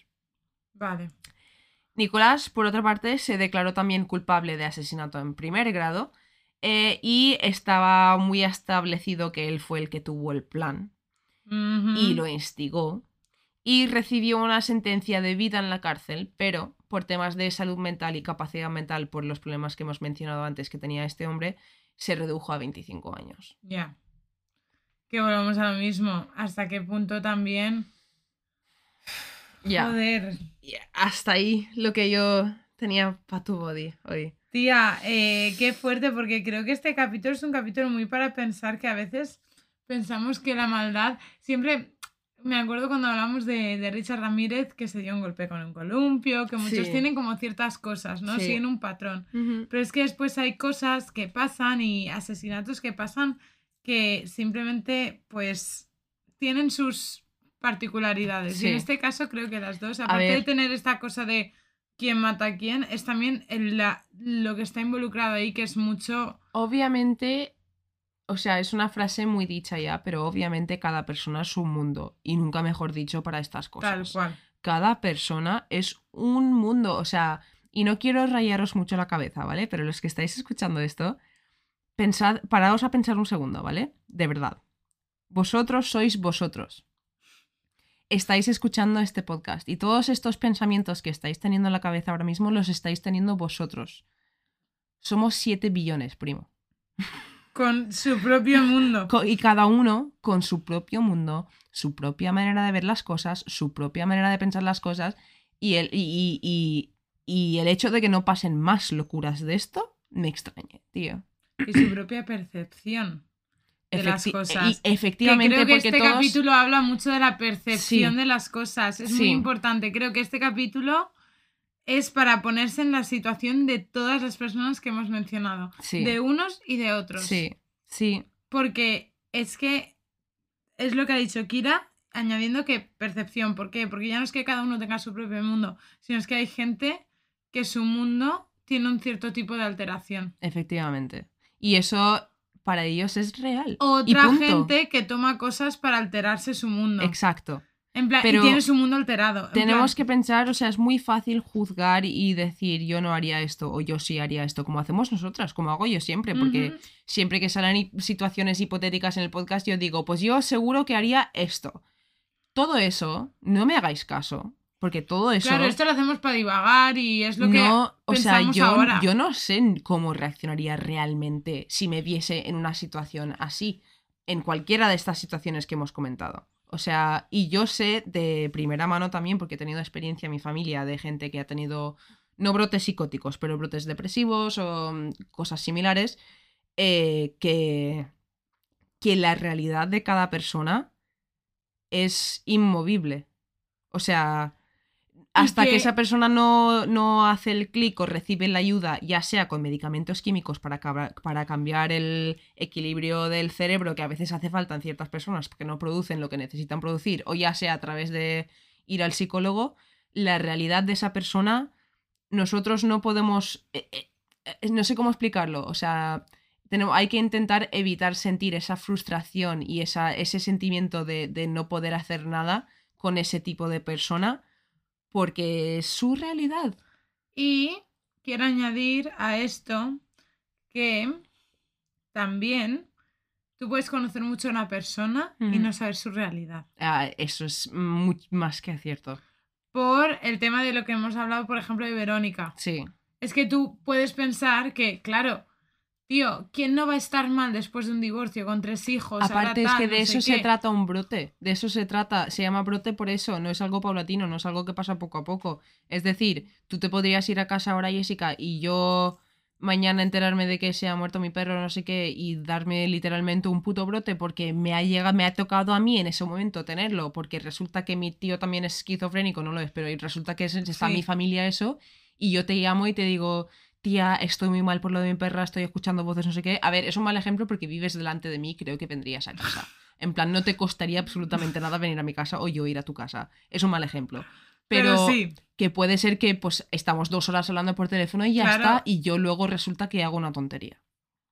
¿sabes? Y tú sentirte mal toda la vida por no poder haberme leído la mente. por eso digo, chicos, que cuidaos el coco Sí, y que pidáis ayuda. sí, Porque estos ejemplos, creo que todos, Didi, tanto Didi como Gypsy, es que las dos, Mm, ¿sabes? Porque vete tú a saber cómo le afectó a Didi en su infancia la relación que tenía con su sí, familia, ¿sabes? Para que ella con su propia familia que ella misma ha gestado, ¿sabes? Mm. Como que le haya visto eso, porque a lo mejor empezó como preocupación y después se empezó a, sí. bueno, mezclar de, bueno, pues Ay, si por ¿Cuánto esto... caso me hacen por esto? A ver Oh, si... mira, he sí. sacado esto, ¿sabes? Pero al Sí. final son problemas mentales, es decir, Mm, es que eso no deja de ser alguien que no está pensando No con deja unos de ser alguien que iguales. necesita ayuda. Eh, quilicua.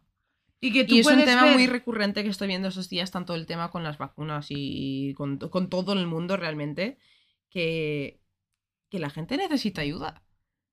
En plan, cualquier persona necesita ayuda si tiene una enfermedad y está haciendo algo malo. Porque no deberíamos de simplemente cerrarnos como sociedad y decir, no, no, tú que eres malo, no, no, no. Se trata de rehabilitar, se trata de enseñar y se trata de intentar que estas personas no vuelvan a hacer cosas malas el sistema que tenemos en todo el mundo de la cárcel está bien jodida. Y lo sabemos todos. Ajá. Porque de rehabilitar se rehabilita una puta mierda. Hay, obviamente hay ciertas cosas que no. No estoy hablando. O sea, hay no, ciertas- estamos hablando cosas que- de otras, en plan de lo, de lo Pero- que sí que se puede. Aquí, el sistema este de meter a alguien en una caja y darle de comer dos veces al día y un poco de ejercicio. Me parece eh, un poco. No quiero banalizar lo otro, pero no Mm. esclavitud, pero. Mm, Porque no hacen. tra- Bueno, sí que hacen trabajo forzoso algunos también, depende también del país y tal. Pero me parece un poco eso, pues tener a una persona encerrada y que, como que una persona tenga el control absoluto de la vida de la otra. Sí. No sé si me explico. Que yo Que obviamente entiendo que tienen que estar encerrados, la pero- necesidad de las cárceles. En plan, hay gente muy mala que mata, que viola, que asesina, que todas estas cosas. Y luego también tenemos cárceles llenos de gente que de- pues, por fraude y por cosas así y, y ocupando espacio y dinero nuestro y es como pues ponerlos a trabajar a esas personas. En plan, que sí, que hay ciertas personas que sí que deberían de estar encerradas toda su puta vida. Hay otra gente que ha jugado un poco con el dinero, pues ponlos a trabajar, tío. En Tal plan, ¿sabes lo que te quiero es, es cual. que estuve teniendo esa conversación esta mañana con mi padre. Ah, me ha encantado. Pero, tío, que la cabeza es súper importante y que, de verdad, me, a- mm, me alegro de que podamos tener mm, un espacio para hablar de esos temas. Porque sí que os traemos un tema de misterio, asesinatos, Sí. tal. Pero al fin y al cabo creo que le hemos dado bastante especial hincapié a el porqué de, de cómo se ha llegado a esto Sí, y cómo se podría haber evitado con las herramientas que tenemos ahora. No para criticar lo que se hizo en un pasado, porque efectivamente. ya bastante con lo que tenían, que ojalá ellos hubiesen tenido esta información. Sí, ¿Sabes? Que son nuestros padres. sí, O sea, son nuestros padres los que vivieron ahí. ¿Sabes? Y ojalá nuestros padres hubiesen tenido la información que tenemos nosotros ahora. Mm, ¿Sabes? Pero es como ahora nosotros, ¿cómo podemos solucionar este problema? Pidiendo ayuda. pidiendo ayuda y, y también siendo capaces de ver las señales y de ver en nosotros mismos cuando las cosas igual no están del todo bien. Y también de, de poder, no necesariamente pedir ayuda, pero de saber que tienes a gente que si te Está ve hacer algo raro o decir algo raro, te va a decir, oye, ¿estás bien? En plan, y te, va, te lo, va, a te, te lo va, a va a hacer que te lo cuestiones un poco, ¿sabes? Con estas cosas. Claro, o sea, esto encima ya lo decimos por lo personal y por si tenéis a alguien. alrededor. Efectivamente, efectivamente. Por favor, be Sí, careful con Porque estas cosas. yo me he dado cuenta mucho de que cuando hablamos con gente, en plan, pues eso que no hemos hablado en mucho tiempo y decimos, yeah, ¿qué tal? Por WhatsApp, en plan, todo el mismo mensaje. mm, realmente, realmente estamos preguntando a la otra persona cómo están. En plan, ¿cómo realmente preguntamos cómo están las personas cuando hacemos la pregunta? Oye, ¿qué tal? No, y sabes, y te- yo tengo la respuesta perfecta y yo creo que me vais a dar la razón. Dime. A ver qué os parece mi razonamiento. No, ¿y sabes por qué? ¿Por qué? Porque cuando preguntamos de verdad cómo estás, lo preguntamos una segunda vez. ¿Por qué? Porque te pongo en Tal cual, contexto. porque tal cual. Llego yo aquí a tu casa, a tu casa y te pregunto, Kira, ¿cómo estás? Bueno, bien. ¿Y tú? Y yo, bien. Y yo, Kira, ¿cómo estás? Claro, ¿Estás bien, de verdad? Claro. Ahí es cuando volvemos a preguntar Sí. y ahí estamos preguntando de Sí. verdad. Porque nos dicen una respuesta que no nos encaja. Sí. O Pero aparte, dices- es que también es el, el- la idea esta de por WhatsApp de decir, oye, oye, ¿qué tal? ¿Cuánto tiempo? No sé qué, no sé cuántos. Y la otra persona decir, ¿eh? ¿Cómo estás? Y los dos decir, bien, tú, bien. Y nunca, o sea, si el 90% de las veces que nos preguntan cómo estamos contestamos bien, somos unos putos mentirosos todos, porque todos somos personas y todos tenemos momentos buenos y momentos malos. Eso sí, si cada vez que nos preguntasen cómo estamos tuviésemos que contestar con la verdad, estaríamos ahí media hora, porque hay veces que me preguntan cómo estoy y digo, bien, bueno, eh, por no decir, pues mira, esta mañana me cago en la puta porque el café se me ha caído y luego el perro no sé qué, no sé cuántos, en plan, Y después te ha pasado algo bueno y después ¿sabes? malo y... Pero está bien tener a personas con las que puedes contestar a la pregunta de qué tal y contestar de verdad y decir, pues estoy en la puta mierda porque ha pasado esto, pero no pasa nada. ¿Sabes? En plan, mm, no sé, hay... Eh, muy buena esa. Gracias. Que está, estoy, Choque. estoy sentimental. jo.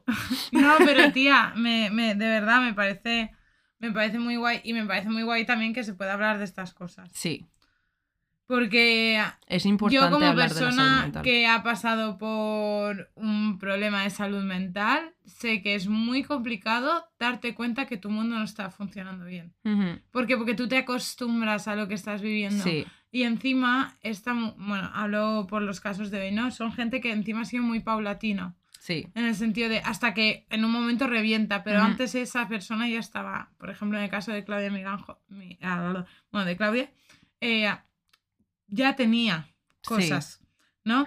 Y hay, tío, como son cosas como a veces muy poco a poco no te das cuenta, sí. ¿vale? Pero intentad, y para eso, y el otro día vi, te parecerá una risa, pero es que el otro día lo vi del Rubius. En el podcast de Jordi Wild, que es como la primera vez que charla así como Sí. tan largo, que yo lo veo así, dijo que cuando tuvo problemas de ansiedad, que tuvo hasta problemas con despersonalización y todo, sí, o sea que se le iba la en ese aspecto que no, no se reconocía a sí mismo y tal, no sé qué, dijo, me ayudó mucho eh, el tener metas. Y yo no lo entendía. Y yo dije, ¿por qué? Y es porque como te acostumbras a vivir en ese estado, no, no, no sabes diferenciar si estás mejor o peor. Sí. Porque como ha sido tan poquito a poquito, no te has dado cuenta. sí, ¿Sabes? Pero si tú sigues teniendo unas metas y ¿qué pasa? Que cuando entras en estos estados te desvías un poco de tus Sí. metas. ¿No? Tal cual. Si tú sigues teniendo esas metas y, y lo y lo entendí después dándole dos vueltas, si tú sigues teniendo unas metas, Mm, sean pequeñitas, grandes, lo que queráis, a lo mejor es una tontería, ¿sabes? Pero si tenéis una meta, a lo mejor os ayuda un poco a no... a daros cuenta cuando os puede pasar Sí. algo o estáis cambiando o algo está pasando. Sí. Que, que estamos aquí hablando como si toda la gente en algún momento de su vida va a tener un flipe y se le va a ir la olla. No. Mm, Que- pero que puede pasar. Y además, si pasa, no pasa nada por hablarlo, no pasa nada por contarlo. Mira, mi, mi, voy a contar una anécdota así un poco personal. Mi padre tuvo problemas hace unos años, hace 5 o 6 años, tuvo un brote depresivo. No psicótico, pero depresivo. Le entró una depresión muy fuerte y estuvo en el hospital por ello. Y yo vi a mi padre en una situación muy... Pues, pues eso, y es algo que se tiene que poder hablar, porque ¿sabe lo que pasa? Que lo superó.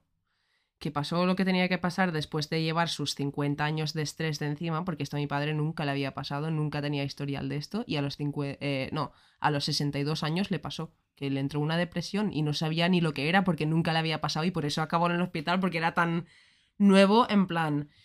Y lo superó con la ayuda de, de gente y, y ahora lo puede hablar y hacemos chistes en mi familia, bromeamos todos con esto, pero somos todos muy conscientes ahora de esas cosas y de que se tienen que hablar cuando uno no se siente bien y cuando, y cuando no las cosas no a van bien. porque hay muchas veces que nos damos cuenta, pero decimos, bueno, podemos aguantar un poquito más. Efectivamente. Porque estamos ya en un punto que a lo mejor nos damos cuenta y estamos tan mal que no cambiamos. Ujú.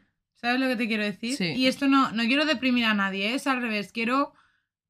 Es que por experiencia propia, Sí. ¿sabes? En plan, quiero daros herramientas que a mí me han funcionado en su momento para darme cuenta de que mis cosas no estaban yendo bien. ¿sabes? Y que se y como tú has dicho, es que se sale y después encima aprendes un montón a como entenderte a ti mismo y Sí. cuando estás en qué punto tú te estás perdiendo. Sí. ¿no? O algo está pasando que te está afectando Sí. de una manera equivocada, Sí. ¿sabes? O distinta.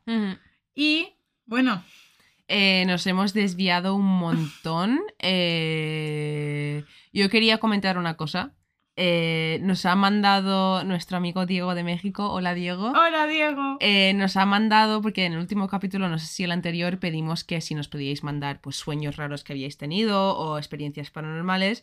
Y nos ha mandado un audio súper guay por correo contándonos un montón de cosas que yo quería poner en el capítulo de hoy, pero nos hemos ido un poco de tiempo y quiero comentarlo bien, porque es un audio largo y quiero meterlo y queremos hacer un buen comentario, así que lo haremos en el siguiente capítulo. Y Jessica está levantando la mano. Teacher, yo tengo que decir una cosa ¿Qué? y es que yo no lo he escuchado porque lo vi trabajando Y y querías escucharlo en directo. eh, quilicua. y Yo sí que lo he escuchado, Diego, y de verdad, o sea, solo te voy a decir que la descripción que has dado sobre parálisis de sueño, no me acuerdo cómo lo has llamado, pero eh, la descripción que le has dado a la sensación que te da cuando te está empezando, como esos escalofríos, me resonó muchísimo y nunca lo había escuchado tan bien, tan, no sé, con una descripción tan buena y tan Ay, fiel no- a lo que es.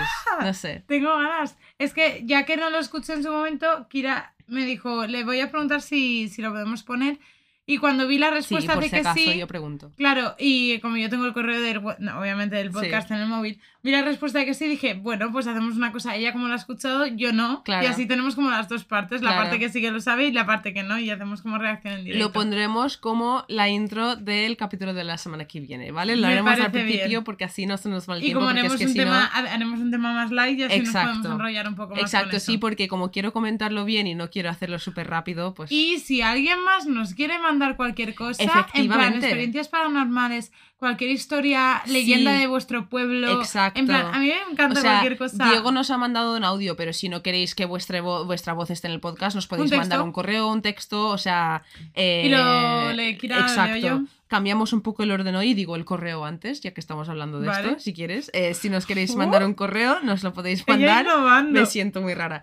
Eh, nos podéis mandar un correo con vuestras experiencias paranormales, sueños raros o lo que sea, y lo sacaremos aquí en el podcast. Y de hecho, como no vamos a grabar hasta de aquí una semana más, eh, tenéis tiempo para mandarlo ahora y lo, lo leeremos junto al de Diego le- la semana que viene. Nos podéis mandar un correo a la ley de.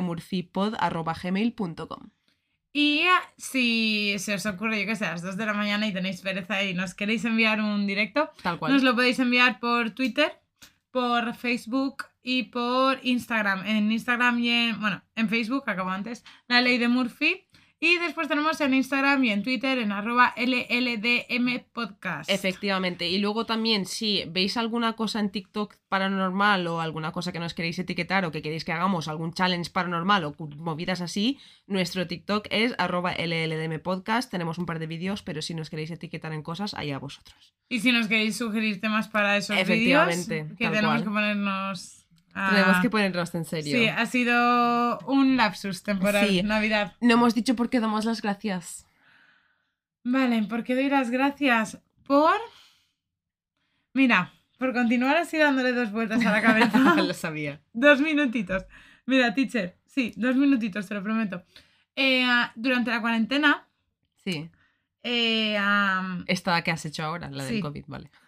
me ha recordado en cierto aspecto mucho la otra, porque en la otra, igual como esta, yo iba teniendo como muchas cosas y cada vez venía más. Y yo notaba como, ¿sabes la típica escena de videojuego a ti que te gusta mucho? Y me suena muy como al Donkey este de Mario Bros. Donkey Kong. Sí, eh, am, una bola de nieve Sí, que se va haciendo más grande y, que te- y tú Sí. vas corriendo delante. sí. Pues yo estaba notando esa sensación. Y yo le decía a mi padre, papá, necesito parar, necesito parar, necesito parar. ¿Y qué me pasó? ¡Pum! Cuarentena. Que es lo mismo que me Te pasó. obligó a parar. eh, o sea, la vida Sí. me obligó a parar. Sí, ¿Vale? tal cual. Y me obligó a parar y hizo que esa bola se disminuyese. Le di muchas vueltas a la cabeza muchas cosas. muchas, muchas. Le di, pensé muchísimo. Y ah, doy las gracias a una, ser capaz de poder sentarme conmigo misma, darle dos vueltas a todo. Salga mejor o peor, porque a veces empiezo a rebuscar algo que no me gusta y cierro el cajón, ¿eh? que también te lo digo, Sí. que aquí tenemos cara todas, ¿eh? a ver, esto no te lo voy a mentir. Pero sí que ser capaz de al menos pues, intentarlo. Y ah, dos de las cosas que me he dado cuenta. Que son poco, al final son cosas personales que ya a lo mejor pues, en un futuro se Sí. desvelan o no. Pero no sé. Eso es por lo que doy las gracias. Ay, qué guay. Me alegro, tía. Tía, y mira, ¿ves? Dos minutos cuadrados. me encanta. ¿Y tú? Pues yo esta semana doy las gracias por mi madre, sinceramente. Porque... mm, Retuita eso. A ver, porque yo, yo, yo he tenido una relación muy complicada con mi madre durante mucho tiempo. Eh, al igual que muchas personas, me imagino. En plan, esto no es único, no soy una flor especial aquí que ha pasado por algo único, ¿sabes? Pero quiero dar las gracias por poder haber superado muchas cosas que tenía con mi madre, tanto cosas mías como cosas suyas. Eh, y, Qué guay, sí. y no sé, y también por ver el crecimiento personal que es capaz de hacer mi madre y verlo reflejado en cosas que yo he hecho y ver que, tío, que la gente es capaz de crecer. Y... No importa la edad. Exacto. Y, y no sé, y también las gracias, obviamente, a mi madre por todo lo que me ha dado, porque estoy aquí en España gracias a ella. En plan, puedo hacer lo que estoy haciendo literalmente gracias a que ella me ha llevado a España. En plan, mm, muchas cosas, pero no sé, estoy Pero sintiendo el amor porque eso. vengo, justo hoy vengo de casa de mis padres y, y no sé, las cosas van muy bien y yo he venido de un sitio muy oscuro con mi madre y han pasado muchas cosas muy malas y que si alguien por ahí está pasando con, por cosas con su familia, con sus padres, ya seáis adolescente o mayor o lo que sea, mm, la gente puede cambiar y las conversaciones se pueden tener, dale tiempo. Quiero Lloro, eso. tía, qué bonito, jo. Ay, es, es- de verdad, de todo corazón. Es que mira, ya no sé ni cómo ponerme, tía. Eh, de todo corazón. Ha sido un capítulo que a priori, bueno, a mí han habido ciertas partes que me han Ay, es que no me he dado ni cuenta de que el capítulo iba de madres y que le he dado las gracias a mi madre. En plan, no me he dado Ay, ni qué cuenta. bonito, eso no me he dado cuenta. No me he dado ni cuenta hasta que lo has dicho ahora. Ay. y no ha sido ni el día de la madre ni Tal nada. cual. Pero siento que a priori lo veía como que iba a ser muy oscuro, pero creo que se ha convertido en uno de mis favoritos. Hemos hablado de todo, chica. Es no que sé. al final ha acabado bonito, no sé. Sí, Dejémosla aquí, a ver si la liamos si al la último cagamos, minuto y la cagamos. la Virgin y si os bendice. En nombre del Padre, del Hijo, y el nombre de la Madre, del Hijo y del Espíritu Santo. Amén. Ole. Ya está. Oye, eso es verdad, ¿eh? Tía, me No ha me gustado imagino- mucho cómo ha acabado el capítulo. ¿eh? No, ¿Sí? o sea- No he, dejado de grabar.